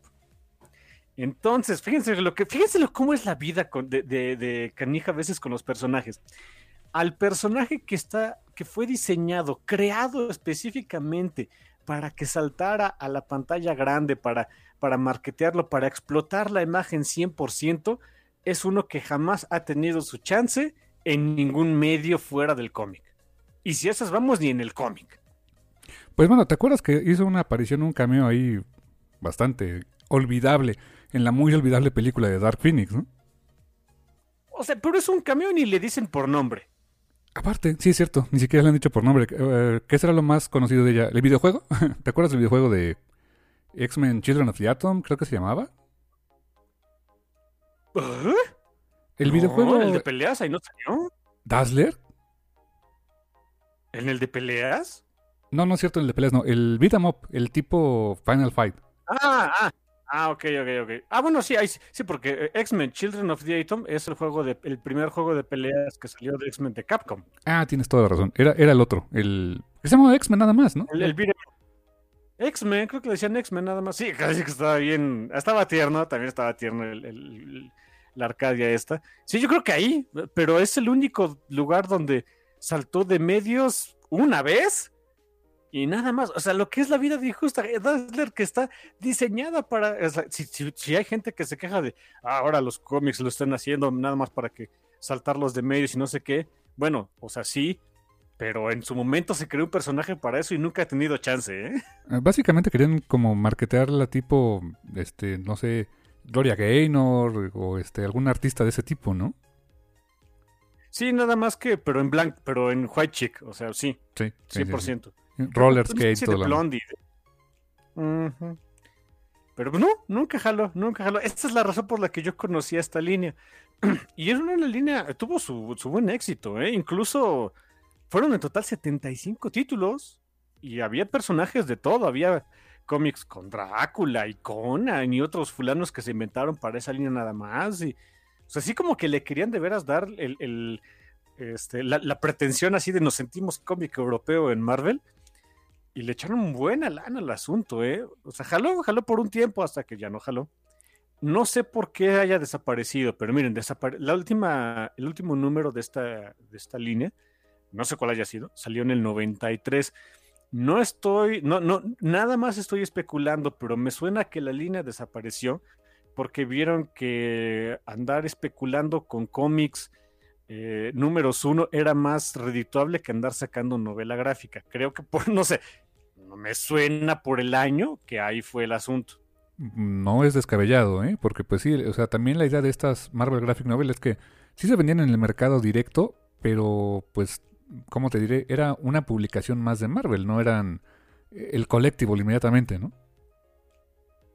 Sí, la, idea era que se pudieran, eh, o sea, llegaran lectores nuevos. O sea, si creen que hacer todas estas cosas de imprints y demás, de ah, ahora las compañías nada más están dedicando a, querer sacar esto cuando ven que, es muy difícil, no es nada nuevo. O sea, la idea era traer lectores nuevos, que se quedaran con los personajes, este, sacar un producto que no fuera realmente coleccionable, o sea, que no tuviera tanta especulación con ellos como lo que se trata, se, está tratando, tratando, de hacer ahorita, incluso este, con Marvel y Scholastic. Ah, mira, las cosas son full circle, ¿no? Todo, regresa.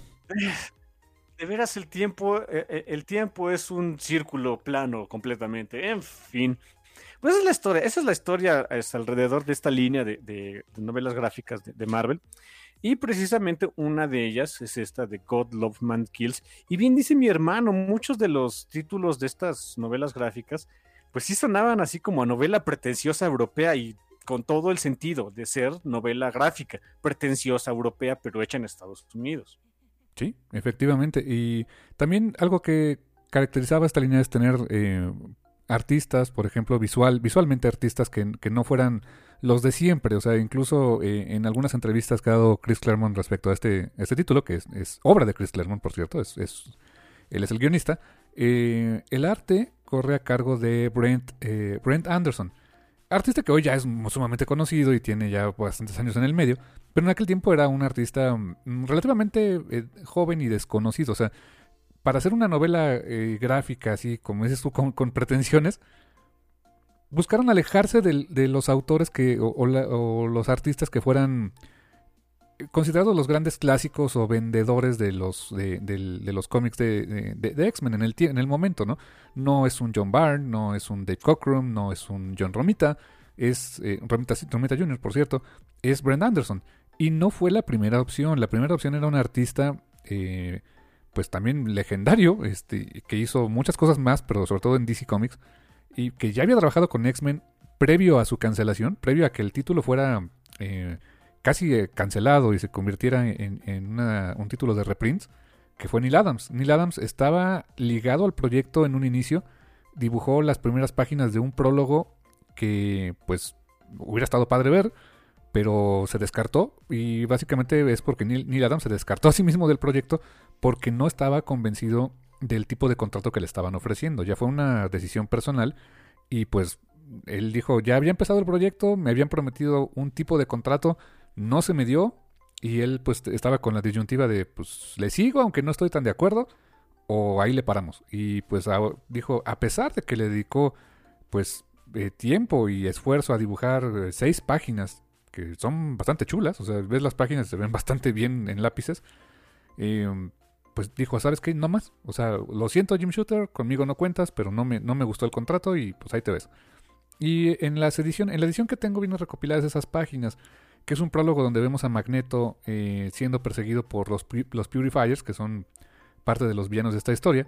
Y vemos a los X-Men entrenando en el cuarto del peligro, eh, dibujados por Neil Adams. Eh, los X-Men que él no acostumbraba a dibujar. Los X-Men que le tocó dibujar, pues fueron los clásicos, o sea, eh, Jean Grey, Cyclops, Iceman, Angel, Beast. Y aquí era la primera vez y única, por parece, que dibujó, pues, por ejemplo, a Wolverine, a Colossus, a Storm, etc. Y pues, lástima, lástima que ya no se dio. Hubiera sido padre ver el arte de Neil Adams en toda la historia. Pero honestamente Brent Anderson desde mi punto de vista hizo un gran trabajo y con colores de un también pues un clásico, uno de los primeros coloristas en, trabajar de manera digital. Aquí no es de manera digital, aquí es un coloreo clásico que Steve Olive, que posteriormente creó el, uno de los primeros estudios de coloreo con Olioptics y letras de Tom Morsechowski, también uno de los eh, letreristas eh, clásicos de Marvel y pues del medio del cómic con mucha lona recorrida ya para ese punto y pues actualmente todo un, veterano en el arte de, de la rotulación. Y con la portada también es de Brent Anderson. El cómic, eso sí, en su formato, como dices, pretencioso de novela gráfica, pues fue impreso en, pues, en formato de revista y es más bien cuadradito. O sea, si tú ves, por ejemplo, las páginas que en este recopilatorio que yo tengo, pues se ven, o sea, tienen un gran espacio en negro abajo y un cachito de negro arriba porque las páginas eran básicamente mm, pues más cuadradas que rectangulares. Y a la hora de, reimprimirlo en un TP en formato americano, pues se tuvo que sacrificar eh, ciertas cosas del tamaño eh, pues para que se pudiera leer adecuadamente en este formato. No me molesta mucho, pero eh, no sé, me hubiera gustado ver que esta, esta reimpresión, tal vez lo haya, no lo sé, se hubieran aventado a reimprimir en el tamaño eh, pues original, que sería más o menos como lo que hoy sería el de DC Black Label, ¿no, carnal? Y tenía por ahí las medidas, pero ya las perdí. Sí, supongo que más o menos se vería así, tal vez. o sea, sí era rectangular, pero no tan rectangular. exactamente, no era, no era el, este, las medidas que estamos acostumbrados. Y bueno, ya platicamos mucho del detrás de, pero ¿de qué trata X-Men God Loves Man Kills. Bueno, ¿vieron la película de X-Men 2? Ahí aparece un villano muy importante, para, sobre todo para Wolverine, que es William Stryker. Bueno, William Stryker, su primera aparición y eh, tentativamente iba a ser la única, porque era la idea de este título, es, fue precisamente en esta novela gráfica, Marvel Graphic Novel número 5, que es X-Men God Loves Man Kills. Iba a ser su debut y despedida, o sea, para eso fue creado aquí este, William Stryker. Y pues su, y, su ejército, su brazo armado, que eran los Purifiers, se suponía que iba a ser únicamente para esta novela. Con el tiempo, pues bueno, a Marvel le gustó la idea y lo fueron reutilizando. Striker siguió apareciendo en los cómics de X-Men durante mucho tiempo. Pero Striker tiene una particularidad. En la versión en el cine, Striker era básicamente un militar. Un militar eh, pues al servicio de Estados Unidos, que pues básicamente odiaba a los mutantes porque su hijo era un mutante. Y eh, pues, bueno, si recuerdan la película, pues eh, busca hacerse con la tecnología de cerebro y con el propio Javier, pues para aniquilar a los mutantes de manera este, casi instantánea, ¿no? Aquí William Stryker es similar en su origen. Es también un militar, pero en este caso es un militar que posteriormente eh, se hizo con el poder de, pues uno de los poderes más aterradores que tiene, este, honestamente, el mundo moderno, que es la religión. Se vuelve un predicador, se vuelve un, televangelista, eh, dueño de una mega church, de esas mega iglesias acá que, que Jesús dice que me den un dólar. Y básicamente se dedicó a pregonar una noción eh, para el momento que se escribió esto, pues bastante, bastante densa, de que si los humanos fuimos creados a imagen y semejanza de Dios, y de repente hay mutantes, o sea, seres que, que más allá de sus habilidades, su aspecto los denota como algo eh, fuera del, canon humano, o sea, de lo que puede ser un ser humano. Entonces, si esos no fueron, si no se parecen a Dios en la concepción de este predicador, de que pues fuimos creados a imagen y semejanza de Chuchito, pues dice, entonces si no se parecen a Dios, pues ¿de dónde son? Ah, pues son del diablo. Entonces en su, en su prédica, lo que él se aventaba y que, y que vendía en cada uno de sus discursos es, los mutantes no son humanos, son criaturas del diablo. Que honestamente es quizá la forma más extrema de, de, racismo que habían sufrido los mutantes hasta ese momento en la historia de los X-Men, carnal. Sí, sí, miren, es un caso, el, caso de, de God Love Skills, yo nunca lo había leído, ¿eh? O sea, realmente lo leí hasta que mi hermano dijo, ah, es un cómic de esto. Dijo, bueno, pues a ver. Y es un, es un caso raro. Leí mi hermano que es un cómic eh, que está tierno está tierno por las razones, algunas adecuadas, otras razones, eh, o sea, adecuadas de que se, pues, bueno, se hizo así, y otras porque, pues caray, cómo es la vida de que el tiempo, tanto del tiempo editorial, o sea, de, publicación de, X-Men, y el tiempo real, o sea, de la vida real, les dieron la razón. Miren, eh, tengo unas notitas. Ok, aquí está, miren para empezar, sí, eh, desde las primeras páginas, la, idea obviamente era pues hacerle... Eh, dejar el, el, subtexto atrás, ¿no? El subtexto es para cobardes. Y entonces en las primeras páginas de, de God Love Man Skills, eh, pues se ve, se ve la persecución de un par de niños mutantes a manos de los Purifiers que los matan. Eh, no, o sea, y no conforme con presentarte, una vez más, ¿no? O sea, con la, idea de ser bien edgy y, ser así, este, como que el cómic europeo, pero hecho en, Estados Unidos, ¿no? Eh, no nada más conformes con presentarte una escena de, unos adultos matando a niños, estos niños, aparte de ser mutantes, eran negros. Dices, ok, ya, ya, ya voy viendo por dónde va el asunto. No conformes con eso eh, los Purifiers dejan los cuerpos de estos niños ya asesinados, eh, los cuelgan de unos columpios, o sea, como dejar al negro colgado como pasaba en los linchamientos de Estados Unidos. Me dices, ok, ok, voy viendo por dónde va. No conformes con esto. Después hay unas escenas en donde ah, están los, pues los, ex, los que eran X-Men, algunos de los X-Men en ese entonces. Básicamente Kitty, Colossus, y, y, esta Iliana, me parece, no me acuerdo quién andaba por ahí, en una especie, o sea, no, no vemos la escena dentro del bar, pero nos dan a entender de que estaban echando trago. Kitty se pone violenta contra un Bigot X fulano por ahí. Y se, agarra acá a mandar riazos con él porque andaba, este, pues, predicando lo que decía William Stryker adentro del bar. Y, una vez más, ¿no? El subtexto es para cobardes. O sea, es Kitty quien, quien se, le, se le pone se le pone el brinco a este sujeto, le, o sea, lo, andaba acá golpeando. Eh, Kitty, quien es la, la, no solo es mutante, es judía. Que pues, o sea, en los 80 estaba todavía más cerca del holocausto. Era nada más 40 años, menos de 40 años del holocausto. Eh, incluso Kitty tiene un, o sea, para, para, demostrar que de veras, o sea, recordarle al lector de que Kitty es judía, eh, lleva un colgante con la cruz de David. La estrella de David. Que, pues de hecho es, es la, la, estrella de David, eh, que es este es muy común dentro de, la juventud judía, sobre todo en esos años, era llevar pues la estrella de David en el cuello. Eh, no conformes todavía con eso. Llega como que la dueña del bar a decirles, no, a ver, mm, cálmense todos. Nada más ya, una, este, ya se dieron una precisión ahí. Nada más, una precisión ahí. No es un bar, es un estudio de danza. Y quien llega es Stevie Hunter, que es su maestra de danza. Era, claro, era un estudio de danza, no un bar. Sí, yo, ya diciendo que se bien. Este. Claro, incluso aquí, es que miren, también ustedes este, disculparán ahí la. Este eh, eh, ahí la, pequeña confusión. Ah, de, veras, me costó un poquito de trabajo leer. Como dice mi hermano, el, formateo del cómic está chistoso. Porque hay varios paneles que me los hicieron mucho. En la versión digital que te vende Marvel, hay varios paneles que te los hacen más chiquitines. Y sí, sí, sí. O sea, ahí te dice de, qué se trata la, la el, eh, el, estudio, de que es una. es, en la calle, ¿qué? Willingdon Road, número 73 y no sé qué, o sea, hasta te dan el lugar y demás.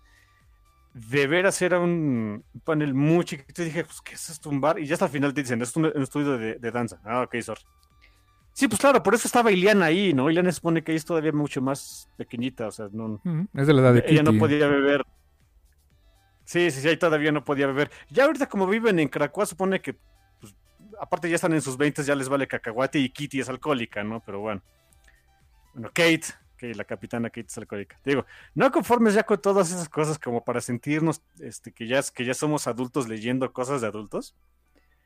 Eh, ya una vez que se resuelve ya el asunto, eh, la maestra de danza de Kitty, que es una mujer negra, pues le dice, oye, Kate, bueno, Kitty en ese entonces, o sea, chill, ¿no? O sea, este, tranquila con todo esto. Y Kitty le reclama de, ok, sí, o sea, este, claro que te, eh, o sea, claro que estás llamando a la civilidad, pero ¿qué, hubiera pasado si en vez de...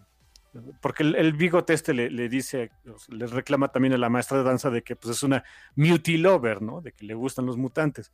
Y, me, y le reclama, me gustaría ver qué tan cómoda te hubiera sentido si tuvieran, eh, si me hubieran llamado a mí, este, y ahí ustedes disculparán que suelte el, el N-word, pero bueno, Ah, pues eran ahora sí que eran estos años, era la intención incluso de este, un negro lover, ¿no? Así, ¿qué, qué, hubiera sentido si él me hubiera llamado así?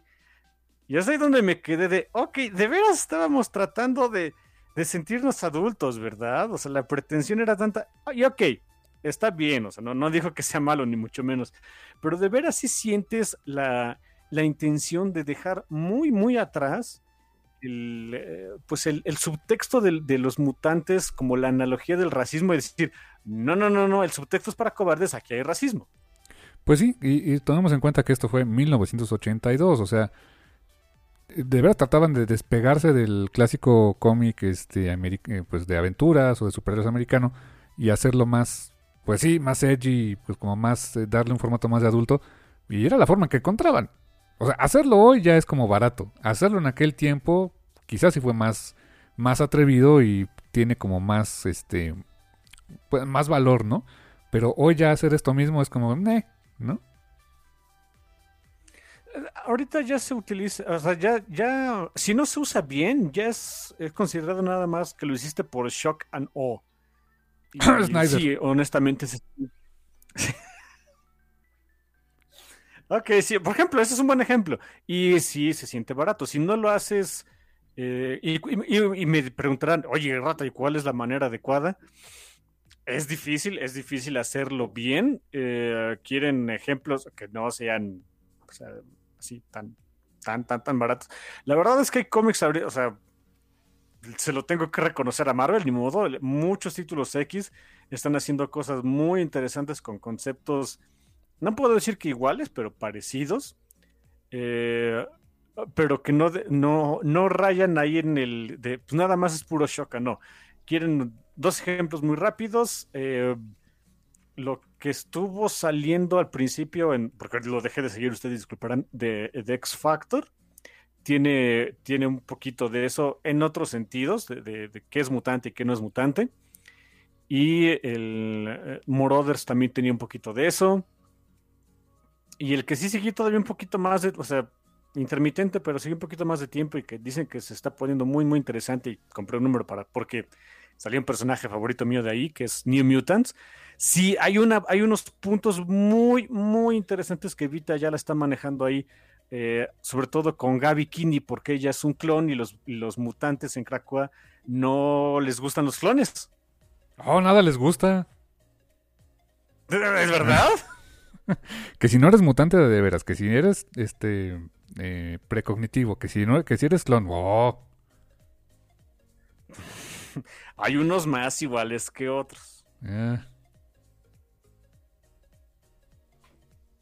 En fin. En fin. Moving on. Moving on, con la historia, eh, hay también otro momento eh, posteriormente a estos muy, muy gráficos que describe, que describe mi carnal. Desde ahí vemos que Magneto se involucra, cosa también que es un poco random. O sea, Magneto, amo del magnetismo, así como que de repente se aparece donde estaba esa ejecución y baja los cadáveres de los niños y, se encanija, ¿no? O sea, o sea, no está mal que lo haya hecho, no está mal este, el que haya aparecido ahí, pero en el cómo se manejan hoy los cómics y el estatus que tiene Magneto o ha tenido en la vida, y de repente es como que, pues, ah, randomly ahí estaba, ¿no? pues sí, sí era muy diferente cómo hacer el cómic en aquel tiempo, ¿no? Sí, fíjate que una vez más te digo, o sea, está, por eso que está tirando el cómic, pero a la larga el, tiempo le dio la razón. Si, el, si estuviera, o sea, si se hiciera una, e, esta misma escena hubiera pasado en un cómic de hoy y fuera Magneto ahí el que, el que llegara a canijarse y etcétera, hace todo el sentido del mundo. En ese entonces era de, ¿en serio? sí, exacto, raro verlo así, ¿no? Y también nos presentan eh, desde su ah, este gran edificio de villano corporativo, nos presentan a Striker, que pues básicamente algo, un, character trait que tiene Striker es que recita versículos de la Biblia a la, mejor, a la menor provocación, como todo pastor evangélico, ¿no? Y con eso justifica sus acciones. Eh, más adelante, en esa misma, eh, en esa misma historia, los X-Men, después de ese pleito que se aventó Kitty y que este con, este Bigot que le dijo Muty Lover, pues regresan a casa porque pues iban a ver un especial de televisión donde iba a participar el profesor Javier. Que recordemos el estatus, en aquel tiempo Javier era básicamente este, un renombrado científico, genetista, chalala, chalala, y que nadie tenía la forma de relacionarlo con, que era el profesor X de los X-Men. Por la misma razón que Superman este, no lo identifican por los lentes, ¿no? Pero bueno, o sea, e, era como su vida pública era su escuela, su escuela de Javier con cinco pelados, ¿no? la, este, ¿cómo se dice? la, mensualidad de la escuela debe haber estado carísima porque nada más cinco, no, hombre. Y para la mansión que era, pues no manches. Y tiene un debate en televisión con, con Striker acerca de, la, de tal cual su tema, ¿no? De pues, si los mutantes son humanos o no. El tema del debate está. Lo, desarrollan más o menos bien, pero eh, hay una parte que me gustó mucho a nivel de guion que hizo Chris Claremont. Es que no nos muestran todo el debate. O sea, hubiera sido muy fácil, fácil entre comillas, y a lo mejor te aventabas más páginas el mostrar, no sé, seis, siete viñetas de cabezas hablando, o sea, la cabezota de Javier, el cabezota de Striker, exponiendo sus motivos. Hubiera estado interesante. Pero también la forma en que lo manejó aquí a nivel de guion está muy padre, porque más bien, lejos de mostrarte todo el debate donde te dejan a ti la imaginación del, lector el, el que se pudieron haber dicho de cosas después de todo ese tiempo, te dicen, básicamente Striker lo hizo pedazos a nivel televisión. Porque el profesor Javier y lo, el, comentario que hacen los, los X-Men después de ver la, el debate televisado es, pues Javier como que lo que lo que eh, se, ve hasta como medio intimidante, o sea, el hecho de que está pelón y en silla de ruedas, que se ve como medio outlandish, o sea, se ve medio intimidante y su discurso no es eh, eh, no apela a las masas. Y Javier y este striker por otro lado es un experto, es un experto que tiene mucha labia, mucho verbo, que sabe, así la expresión es, eh, he knows how to work television, sabe cómo manejar la cámara, cómo hacer que, que, el, este, eh, que, la misma cámara, la gente, etcétera, que, que, ve el debate, se ponga de su lado. Es un arte en sí mismo y es algo que muchos televangelistas tienen perfectamente dominado para precisamente pues transmitir sus mensajes por muy pavotes que sean. A mí esa parte del guion dentro de lo que hizo aquí Chris Claremont, a mí me encantó, carnal. No mostrarme todo el debate, que pudo haber sido muy fácil, sino darme el contexto y el, resultado de por qué eh, a Javier lo, lo apalearon en ese debate. Ok, ¿sabes qué? Yo, iba... Me acabas de convencer. Yo tenía la idea contraria. Yo dije, bueno, pues de menos los los puntos importantes del debatito, ¿no? ¿Y qué crees? Ok, ok, va, te la compro, me convenciste. Eh, eh, creo que tienes razón, no era importante lo que se dijo, sino, o sea, bueno, suena feo, ¿no? Pero en un cómic que, bueno, eh, donde aparentemente se iba a explorar el racismo, este, ya tanto, no tanto como alegoría y decir que el debate no era lo importante, pero bueno, suena raro, pero así es. Eh, pero sí, ok, va, va, va, tienes razón. No era importante esto, sino ver las consecuencias que tiene el debate este y el por qué Javier termina como el malo de la película. tienes razón, eso era para la historia, eso era lo importante. Ok, ok, va, me convenciste. No, thank you, carnal. Y después vienen unas secuencias donde pasan básicamente dos cosas en el plot. Por un lado, eh, eh, los X-Men que iban con Javier, que eran este, Ororo y, Scott, pues son eh, atacados por un grupo de Purifiers y aparentemente los hacen pasar por muertos para básicamente llevárselos. Y también ah, una secuencia que se me hizo muy pues curiosa que estuviera aquí, no sé, no sé exactamente cuál fue el motivo de ponerla. Quizá más allá del recordar de, hey, esos son los X-Men. Casi, casi tenía que ser como requisito de, tienes que ponerlos a entrenar. Y ármate una secuencia en el cuarto del peligro y que trabajen en equipo y veamos un poco de acción mutante. Yo lo veo como en el sentido de, Claremont hacía mucho eso en su run, o sea, cuando ya, cuando ya estaba, no sé, eh, algún arco de cinco o seis números, y recordemos que Claremont escribía arcos como pensando en los siguientes 3, 4 años, eh, cuando había como un intermedio, o jugaban béisbol o se iban al cuarto del peligro. E, e, era como que su pues este su motif que siempre tenían y se me hizo curioso que aquí se le dedicaron pues unas tres paginitas a un ejercicio en el cuarto del peligro donde te demuestran que los X-Men saben trabajar en equipo y que pues son creativos para hacer sus cosas. Y dije, ok, bien, pero se me hizo curioso que lo incluyeran en este tipo de publicación. Quizá era para decir, oye, este, no, no te alejes tanto, chicos, así son los X-Men, mira, aquí están, ¿no? Y, hacen lo que hacen en el cómic. Ah, que por cierto, de ahorita qué bueno que, lo, que mencionaste acerca de que andaban pues siendo X-Men. Qué traje tan horroroso tenía Kitty aquí. Nunca se le dio eso a Kitty, la verdad. Sí, hay, no, nunca leí esos cómics, pero, pero es, un panel muy... Fácilmente lo pueden encontrar en memes de internet. Es, un, me parece que es un panel de este cómic de Wolverine and the X-Men, donde Kitty es profesora en, la escuela de, de Wolby. Mm, y le está dando una clase, no, no, no me acuerdo a qué tanto, a varios mutantes, o sea, chamacos mutantes conocidos, pero de, cómo pues pueden ir moldeando su identidad y no sé qué, pues sale Kitty acá con una exposición de sus diferentes trajes horrorosos. Este en particular, cuando tomó una el nombre clave de Ariel, no, no me pregunten por qué, no tengo idea. Y era un traje verde, o sea, era un, era un unitraje verde, o sea, con las botas y guantes verdes, el collar, tiene, tenía un collar, o sea, un eh, cuello alto. Collar, este, cuello alto, este, también amarillo, un antifaz, pues, más bien como que pintado así, estilo ojitos de Spidey, pero en verde. O sea, es horroroso, horroroso el desgraciado traje, de veras, de lo peor que le... hagan de cuenta como el de el traje de Banshee, pero más feo todavía. Y, santo Dios, qué horror. Y me acuerdo mucho de, ese, me vino a la mente ese panel de cuando Kitty está explicándole eso a los chamacos. El único personaje que, aparte de Kitty, que me acuerdo que está en ese panel, es Quentin Quire que le dice, ah, you were a hot mess, ¿no? De que te vestías del carajo. Y es de, santo Dios, sí, de verdad, que te vestías del carajo. ah, y ahí también hay un panel.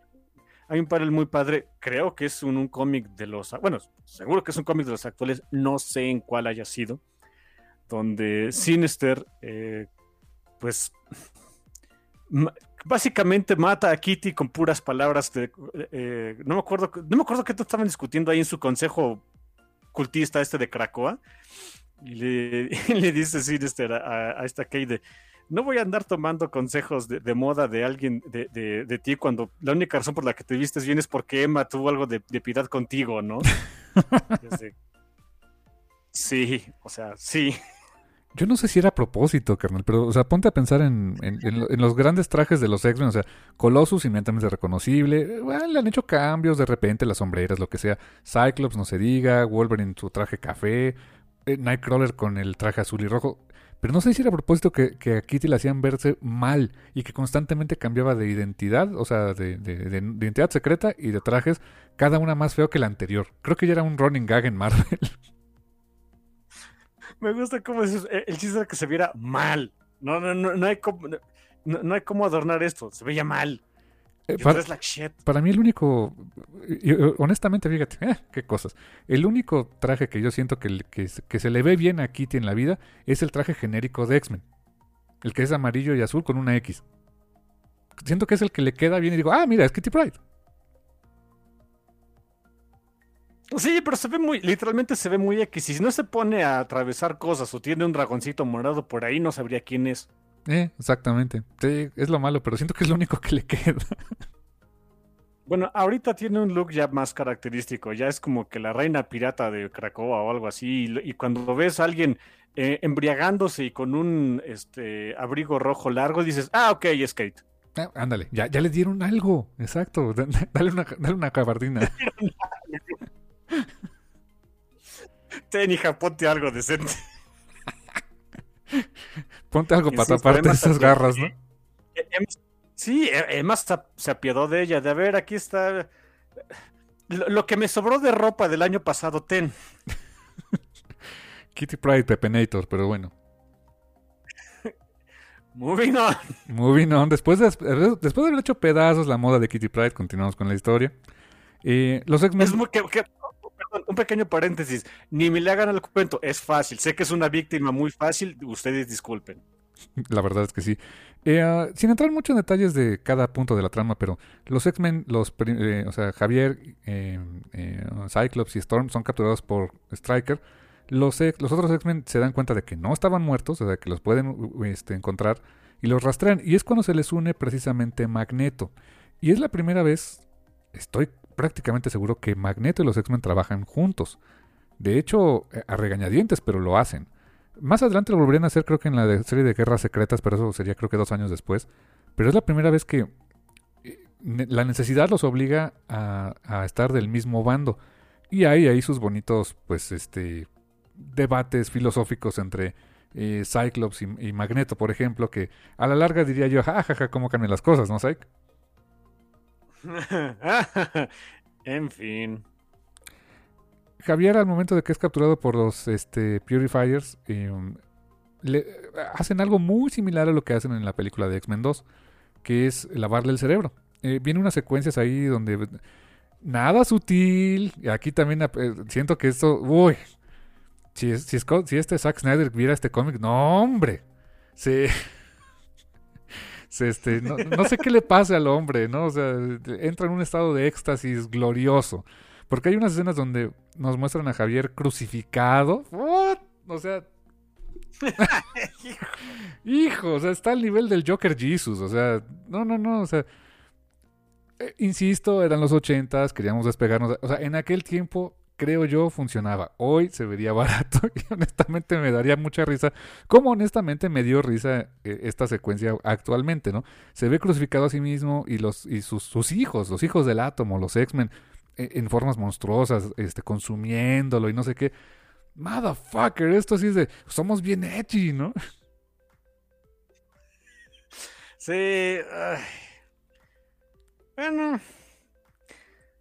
Pues estaba chavos, se les hacía fácil.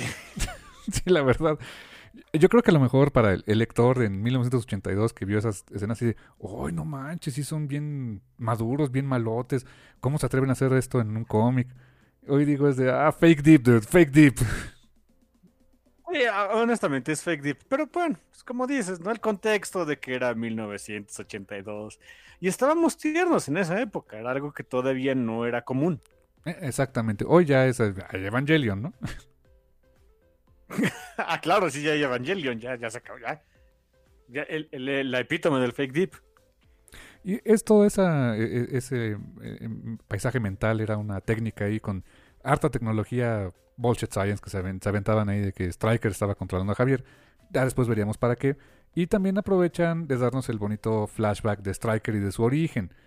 Que eh, otra vez es bastante este, tenso el asunto. O sea, él era un militar que ya después de retirado, este, su, va en un viaje en carretera con su esposa, su esposa embarazada tiene un accidente y ese accidente obliga a que su esposa dé a luz y da luz a un monstruo, o sea, da luz a un, a un mutante, pues como los de Grant Morrison, ¿no? O sea, no los bonitos como Javier o este o Jean Grey o Scott, ¿no? O sea, un mutante así, pues, ve a saber cómo, ni siquiera nos lo muestran, te lo dejan a la imaginación. Muy Rosemary Baby el asunto. Y se horroriza tanto que mata al niño, mata a su esposa, y después de pasar el alcohol, por la etapa del alcohol y no sé qué tanto, eh, después de entrarle a los excesos, ¿qué crees? Ahora soy cristiano. Y ahora voy a llevar mi prédica y decir por qué los mutantes son malignos, ¿no? Porque, pues, ¿cómo, cómo, cómo es posible que, Dios permitiera que de, mí, que soy un creyente, naciera un monstruo? Pues no, no pudo ser obra de Dios, tengo que ser obra del diablo. Y dices, ok, eh, bastante sórdido el origen en aquel momento.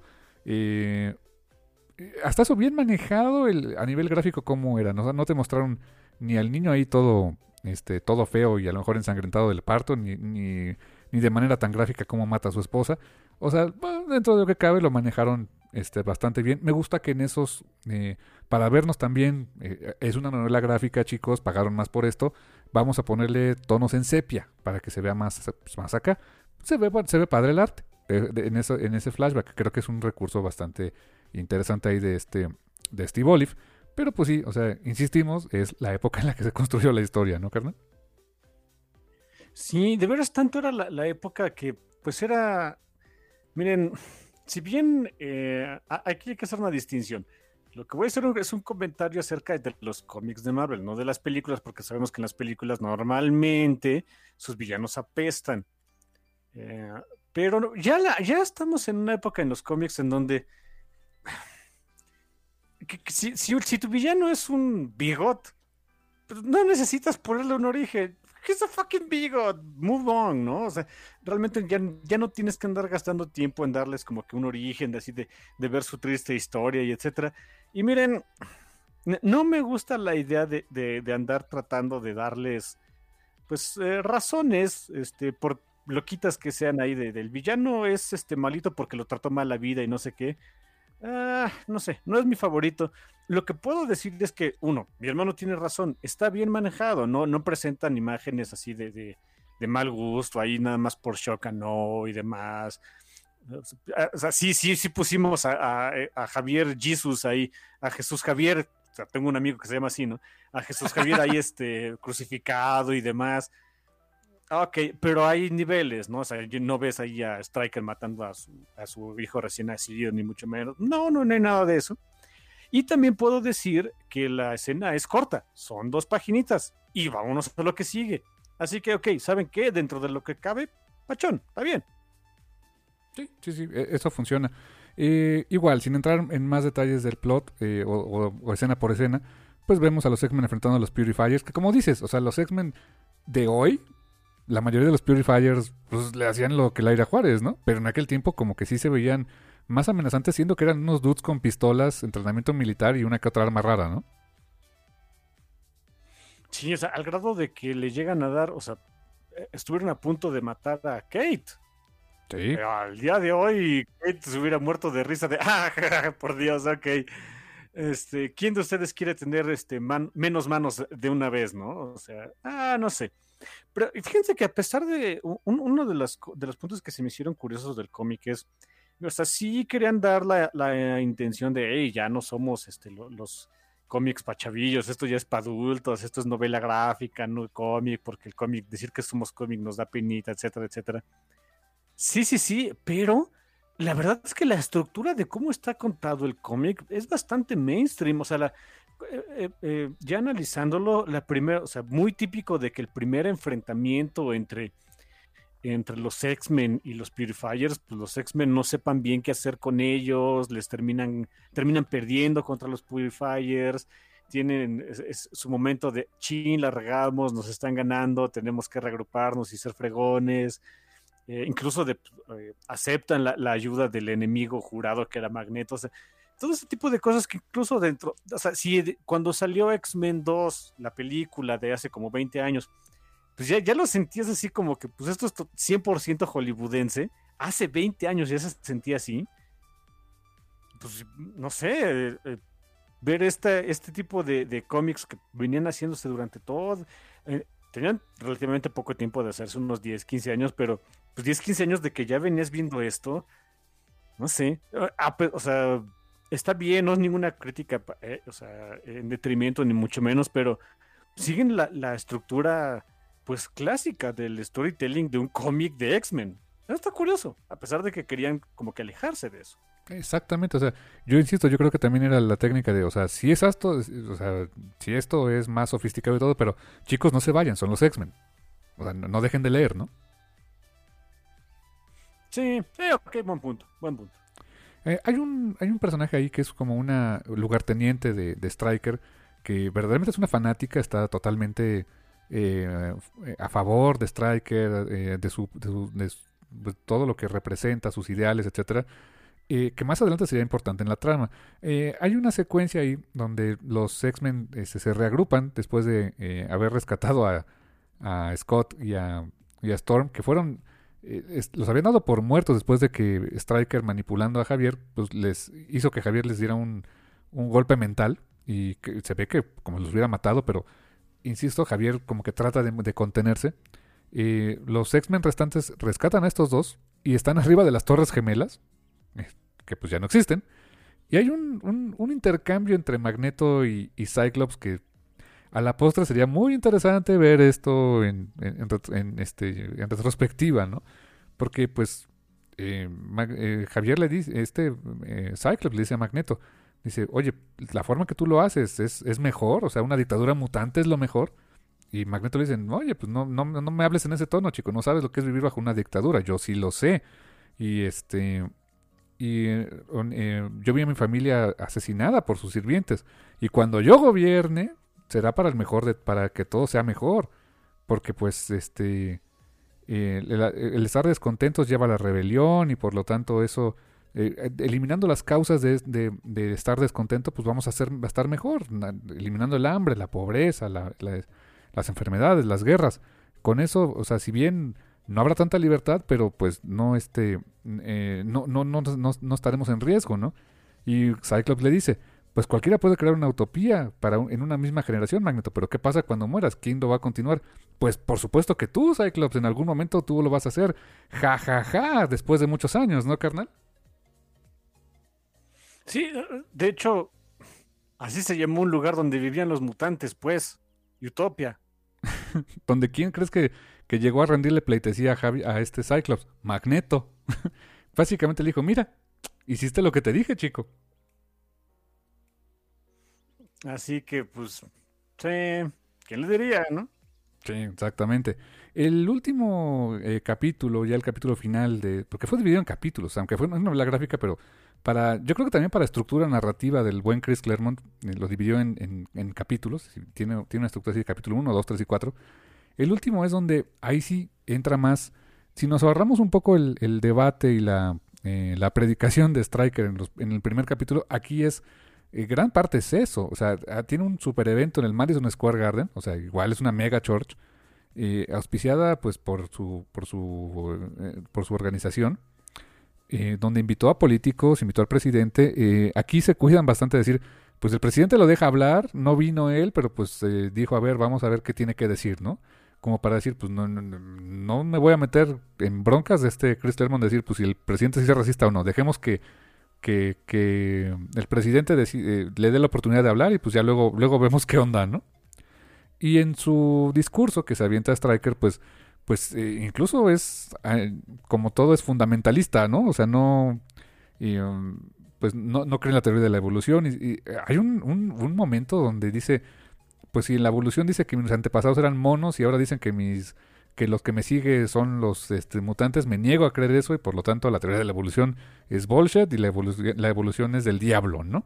O sea, también bien extrapolado creo que de parte de Chris Claremont ese, ese argumento. Y pasa algo, o sea, eh, al mismo tiempo que está dando su discurso, eh, activa los poderes de Javier y en no sé cuántos kilómetros a la redonda los mutantes empiezan a, sufrir como en X-Men 2, así tal cual, que se empiezan a ver, eh, a desmayarse, dolor de cabeza, le sangra la nariz. pues mientras eso sucede, si bien los X-Men tenían ahí el dilema de, es que si atacamos a, a, Striker en este momento, en lo que está dando su, su predicación, pues vamos a demostrar que tiene razón. Así que ¿quién no tiene ningún empacho en demostrarle que, que puede ser un villano mutante? Magneto. Y es Magneto el que llega a interrumpir a Striker, que llega este, a atacarlo prácticamente. Y eh, creo que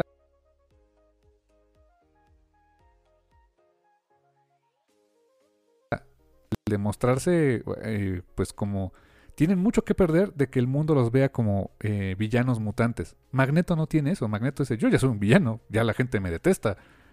Eh, no tengo nada que perder de ponerme al tiro con este cuate, ¿no? Sí. Bueno, ah, quería volver un poquito ahí también, te digo, al, momento histórico donde se hizo esto y demás. O sea, en esos años, eh, eso también que dice mi hermano de mm, la decisión de Claremont de, ok, no vamos, como que eh, no vamos a hacer que el, nuestro representante político ficticio en el cómic pues tenga una posición eh, eh, definida sobre los mutantes para que no, digan que estoy diciendo que, el presidente es racista o no, que en este momento era Ronald Reagan, que sí era, pero bueno, eso ya es aparte. pues cómo era de tierno en esos años, ahorita, ahorita ya sin ningún empacho, este en cualquier cómic puedes leer a alguien diciendo, ah, sí, el anterior era un racista asqueroso, ¿no? Pero bueno, eh. momentos históricos. Efectivamente. Y el, pues la historia, digo, me gustaría no dejarles todo el final, o sea, más bien como que pues échense en clavado, leanla. Eh, solamente me gustaría decir que el, el desenlace de la historia se vuelve, ahí sí, lo que no vimos en el primer capítulo, se vuelve un debate, eh, una exposición de ideas entre Javier, perdón, entre Cyclops, o sea, no Charles Javier, que él estaba este, fuera de servicio en ese momento, eh, Cyclops, el líder de los X-Men, el que posteriormente se volvería este, un, líder mutante terrorista, porque lo acabó siendo, eh, se avienta un discurso entre él, un, diálogo más bien entre él y Striker, y es donde viene ese famoso panel donde se ve a Striker con toda la carota de Mike Pence, eh, diciéndole ¿Te atreves a llamarle humano a esa cosa señalando a, Nightcrawler? Es donde viene ese famoso panel. Creo que es uno de los paneles más famosos de esta, de esta historia. Eh, digamos que se resuelve el... Te lo dejan ni siquiera a favor o en contra de los mutantes. es un final y punto. No podemos decir que es el final más feliz para los X-Men después de esta historia, pero, pero hay un final. Y el cómo, el cómo se termina resolviendo es lejos de, una, de un enfrentamiento entre, no sé, su ejército de Purifiers y los X-Men, es más bien, más bien un debate y las consecuencias de ese debate al final. a propósito, me gustaría no, dejar, no darles el spoiler completo para que la lean. Creo que fue una forma eh, correcta de darle cierre a esta historia. Porque si no, creo que, creo que si nos hubiéramos quedado en, en la idea de, pues vamos a hacer una gran batalla entre los Purifiers y los X-Men, que las hubo después, o sea, más adelante en otros cómics de los X-Men ha habido enfrentamientos contra versiones mucho más tecnificadas de los Purifiers y que se han vuelto este, una amenaza pues más física que, ideológica. Creo que para el momento en que se hizo esta historia, me parece una forma muy correcta de cómo cerrar el conflicto, canal. Fíjate que es ahí, es el final, digo, ya no, ni modo, ya me dijiste que no puedo spoilear, pero de hecho, es el final donde yo sí me quedé de, ah, ok, esto está muy tierno. Em, agarrarse a palabras, a mí se me hace la salida eh, blandengue de cómo acabar este asunto. Eh, sobre todo la forma en la que realmente acaba el conflicto es como que, ah, que es irse por la fácil, pero pues también lo entiendo, ¿no? Era, eran otros tiempos al grado de que no le podían decir explícitamente al presidente estadounidense eres racista, ¿no? No, como ahorita. Eh, a mí sí se, digo, e, e, era, era el punto que yo dije, bueno, ok, está, está tierno eh, por esto, pero qué curiosa es la vida, que, que el final es muy, se, me hizo la salida fácil, la salida blandita, pero la forma en la que acaba termina, y, el cómo siguió la historia de publicación de X-Men y todo esto, terminas diciendo, holy shit, o sea, no o sea, no podía acabar de otra manera, porque resulta que después para el resto de las historias de publicación y, y siguiendo la historia real del mundo, que crees, tenían razón. O sea, no sé, es un se me hizo bien, bien curioso e, el, conflicto este, de emociones que tengo con el final, porque si digo, si es la forma blanda y fácil de salir, pero la historia al lado la razón a ese final. ¿Quién lo diría? De veras, es, es de las cosas más curiosas que pude leer de este cómic. No, no, esperaba, de veras, no esperaba que me dejara esa sensación. Es curioso, ¿y con qué te gusta una historia que tiene 39 años de que se publicó, carnal? Sí, aunque a mí sí nadie me va a quitar la idea de que sí es la salida fácil y blandengue de terminar el cómic. Sí, por supuesto, pero, hey, es la, eh, tenían razón. Holy shit. Ni modo. A veces así me pasa.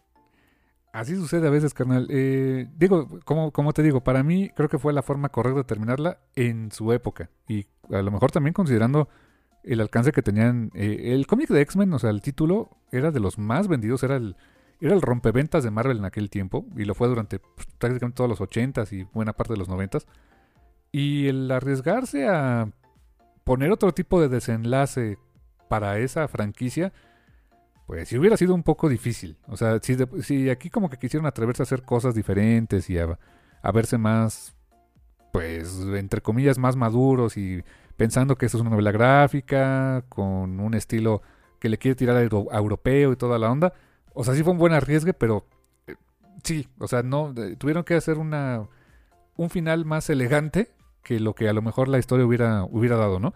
Quizá Claremont tenía otra cosa en mente, es muy probable, no lo sabemos. Sí, yo, yo no calificaría el final de elegante, lo calificaría de, de, blando. No es tanto elegante, es más bien soft.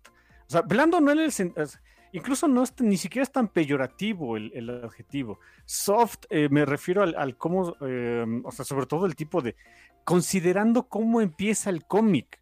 El cómic empieza con un linchamiento de niños negros y los dejan ahí en unos columpios para que, para que le den miedo a otros niños considerando cómo empieza el cómic, el final es súper, súper blando. Ok, ok, te la compro, tienes razón. Eh, considerando las primeras impresiones que te da, como que sí cierra, no con la fuerza suficiente, ¿no?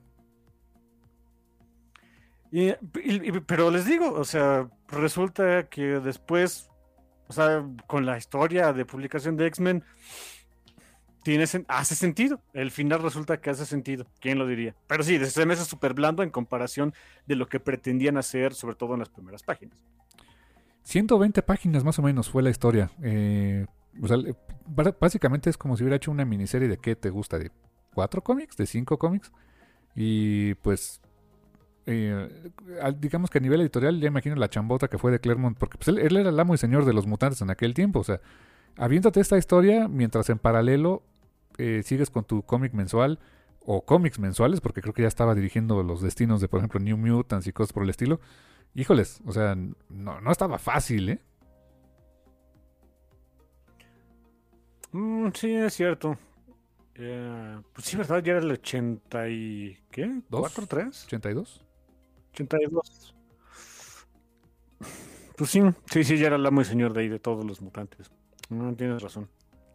Pues sí, carnal. Y a nivel gráfico, ¿qué te pareció eh, X-Men God Loves Man Kills, carnal? O sea, el, arte de Brett Anderson, los colores, ¿cómo los viste?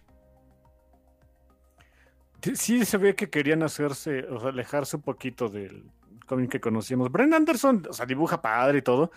Ah, se ve que de veras él, él, tenía más bien la, o sea, la escuela de cómo dibujar X-Men, estilo X-Men, pero el, los juegos de paneles y todo, pues, mm, trató de... No hay tanto splash page, eh, no hay tantas escenas como para ahorrar paneles. O sea, se ve que era con otras intenciones. E, el, el coloreo de Steve Olive sí es de, o sea, vamos a hacerlo más oscuro, cargarlo más de tintas, que se vea más grim and gritty. Dices, ah, ok, ok. Sé, sé por dónde va el asunto, ¿no? Sí, exactamente. En, fíjate que eh, un poco en tanto por el propio Claremont como eh, Anderson, hay algunas páginas que sí siento muy cargadas, muy cargadas de, de viñetas, eh, incluso viñetas en diferentes eh, formas, o sea, con, o sea, como con una composición de, de página un poquito más, ¿cómo decirte? menos uniforme, porque pues de repente son viñetas largas, este, viñetas eh, a, lo largo de la página en sentido horizontal, de repente otras más pequeñas. Eh, no digo que esté desordenado tal cual, pero eh, la impresión que da al, ojo a la primera vista cuando vas pasando las páginas, híjoles, sí se antoja un poco, un poco más difícil de leer que, que un cómic más reciente. Y obviamente pues tomamos en cuenta que Claremont es un escritor muy verboso. Hasta eso no, eh, no tiene, no usa tanto ese recurso como utilizó en mucho tiempo de, de que en la caja del narrador te describía acciones y sentimientos que podías ver en la página. No tanto, creo que fue de las primeras historias donde no, no lo hizo de esa manera, dejó más que, que los propios personajes hablaran y Y los captions eran más que nada captions de y estamos en la calle tal y estamos en el lugar tal, ¿no? O sea, se limitó un poco más a eso, eso se lo, se lo, este, reconozco más aquí al señor Claremont, pero sí, siento que, o sea, si esta historia hubiera sido de más páginas, más, más páginas hubiera echado en, en, muchos diálogos entre los personajes. No, no es que me moleste, o sea, no me molesta leer los textos, ¿no? Pero, pero sí a, nivel, o sea, como, como, como se entiende el, el contexto completo del cómic, hay algunas páginas que sí se notan demasiado cargadas de tanto de muchas viñetas pequeñas y muchos textos que pues eh, eh, quizá era la limitante de cuántas páginas le dieron para este, sacar el cómic. Es lo único em, que sí siento que pudieron haber trabajado mejor en, eh, en quizá unas cuantas más páginas o en su momento pues reducir ciertas este, secuencias o ciertas em, cierta cantidad de diálogo en algunos paneles pero en general creo que funciona bastante bien carnal mm, sí fíjate que es bien curioso con, Claremont recité algunos cómics de él me fui dando cuenta que con el tiempo o sea sigue siendo verboso pero ¿Cómo, explicarlo? Mm, pero ya dejaba atrás el caption, o sea, el, andar explicándote qué pasaba en el panel. Eh, realmente lo verboso ya era nada más el diálogo del personaje. O sea, dejó muy, muy atrás todo el asunto de, explicarte qué estaba pasando en el panel o en la página entera, dependiendo. Y, y lo cual, honestamente, ahí me, gusta, me gusta que, haya evolucionado su forma de escribir cómics hacia ahí. Y se ve mucho, y tienes razón, se, ve mucho ya desde aquí. No sé si, si haya sido pues, más a fuerza que de ganas, porque no tenía tantas páginas, o porque el, mandato era hazlo pues más como lo hacen en Europa, que no te explican tanto qué está pasando. No sé el por qué haya sido, pero me gusta que desde aquí se vea ese Clermont. Ah, ándale, exacto, como que fue los inicios de pues esa etapa donde ya no éramos tan verbosos y y nos fuimos haciendo más hacia el diálogo. Hoy los, creo que los cómics más recientes que, que llegué a leer de Chris Claremont ya no tenían tanto caption. Creo que se limitaba nada más al, al caption para darte lugar y lugar, día y hora quizá, donde estabas. Y ya está ahí nada más, ¿no? Sí, nada más para... Y que es un caption muy válido, ¿eh? O sea, el, darte lugar, pues sí, de repente uno no conoce. sí, exactamente. O sea, si si antes lo estableciste, pues quizá ya no vale la pena repetirlo, pero si vas a estar brincando entre lugares y lugares, es perfectamente necesario, incluso diría yo. Pues así es, carnal, eso es eh, X-Men God Loves Man Kills. Eh, título que, insisto, desde el nombre, desde el título es... Eh, querían separarse de hacer de lo que normalmente eran los títulos de X-Men. y, insisto, es uno de esos cómics que extrañamente para mí no se han publicado creo que nunca en México. Y pues ojalá que no sé, el año que entra vendría siendo 40 años que se publicó la historia. A ver si en una de esas se les ocurre así como pues, por aniversario sacar una edición nueva, qué sé yo, y, que por fin este, los lectores pues eh, mexicanos pues se acerquen más a esta obra que veámoslo como lo que es, es un documento interesante de cómo era el, el mercado del cómic en aquel tiempo, eh, las historias de X-Men en aquel tiempo y esos primigenios intentos de hacer un cómic pues más de autor dentro de la misma línea de Marvel, ¿no? Sí, sus, pininos en ese entonces estaban tiernos, estaban lindos. Exactamente, carnal. Pues, eh, pues, carnal, ¿algunas palabras finales de recomendación de este título? Pues, si pueden, consíganlo, pero ah, está sencillo en Comixology, en otros lados no tanto. en Comixology sí lo, encuentran, ¿no? Sí, es, es siempre está ahí. Eh, y está barato, ¿eh? ¿Ah, sí? ahorita está barato, lo, lo, encuentran en 6 dólares, ¿eh? Ah, nada caro, ¿eh? Nada caro, la verdad. En impreso ahorita no hay. Eh, no hay algún reprint. El más reciente que tengo ya tiene sus buenos 10, 12 años, creo. Y no se ha vuelto a imprimir, hasta donde tengo entendido. En una de esas, pues, este. Si, si se vuelve a reimprimir, pues chequenlo, si no en Comixology. Y pues, carnal, no queda más que decirles que, pues, ojalá que hayan disfrutado este, este episodio, esta mirada al pasado de los X-Men en aquel tiempo. Y pues no queda decirles más que gracias. Totales. Y hasta la próxima.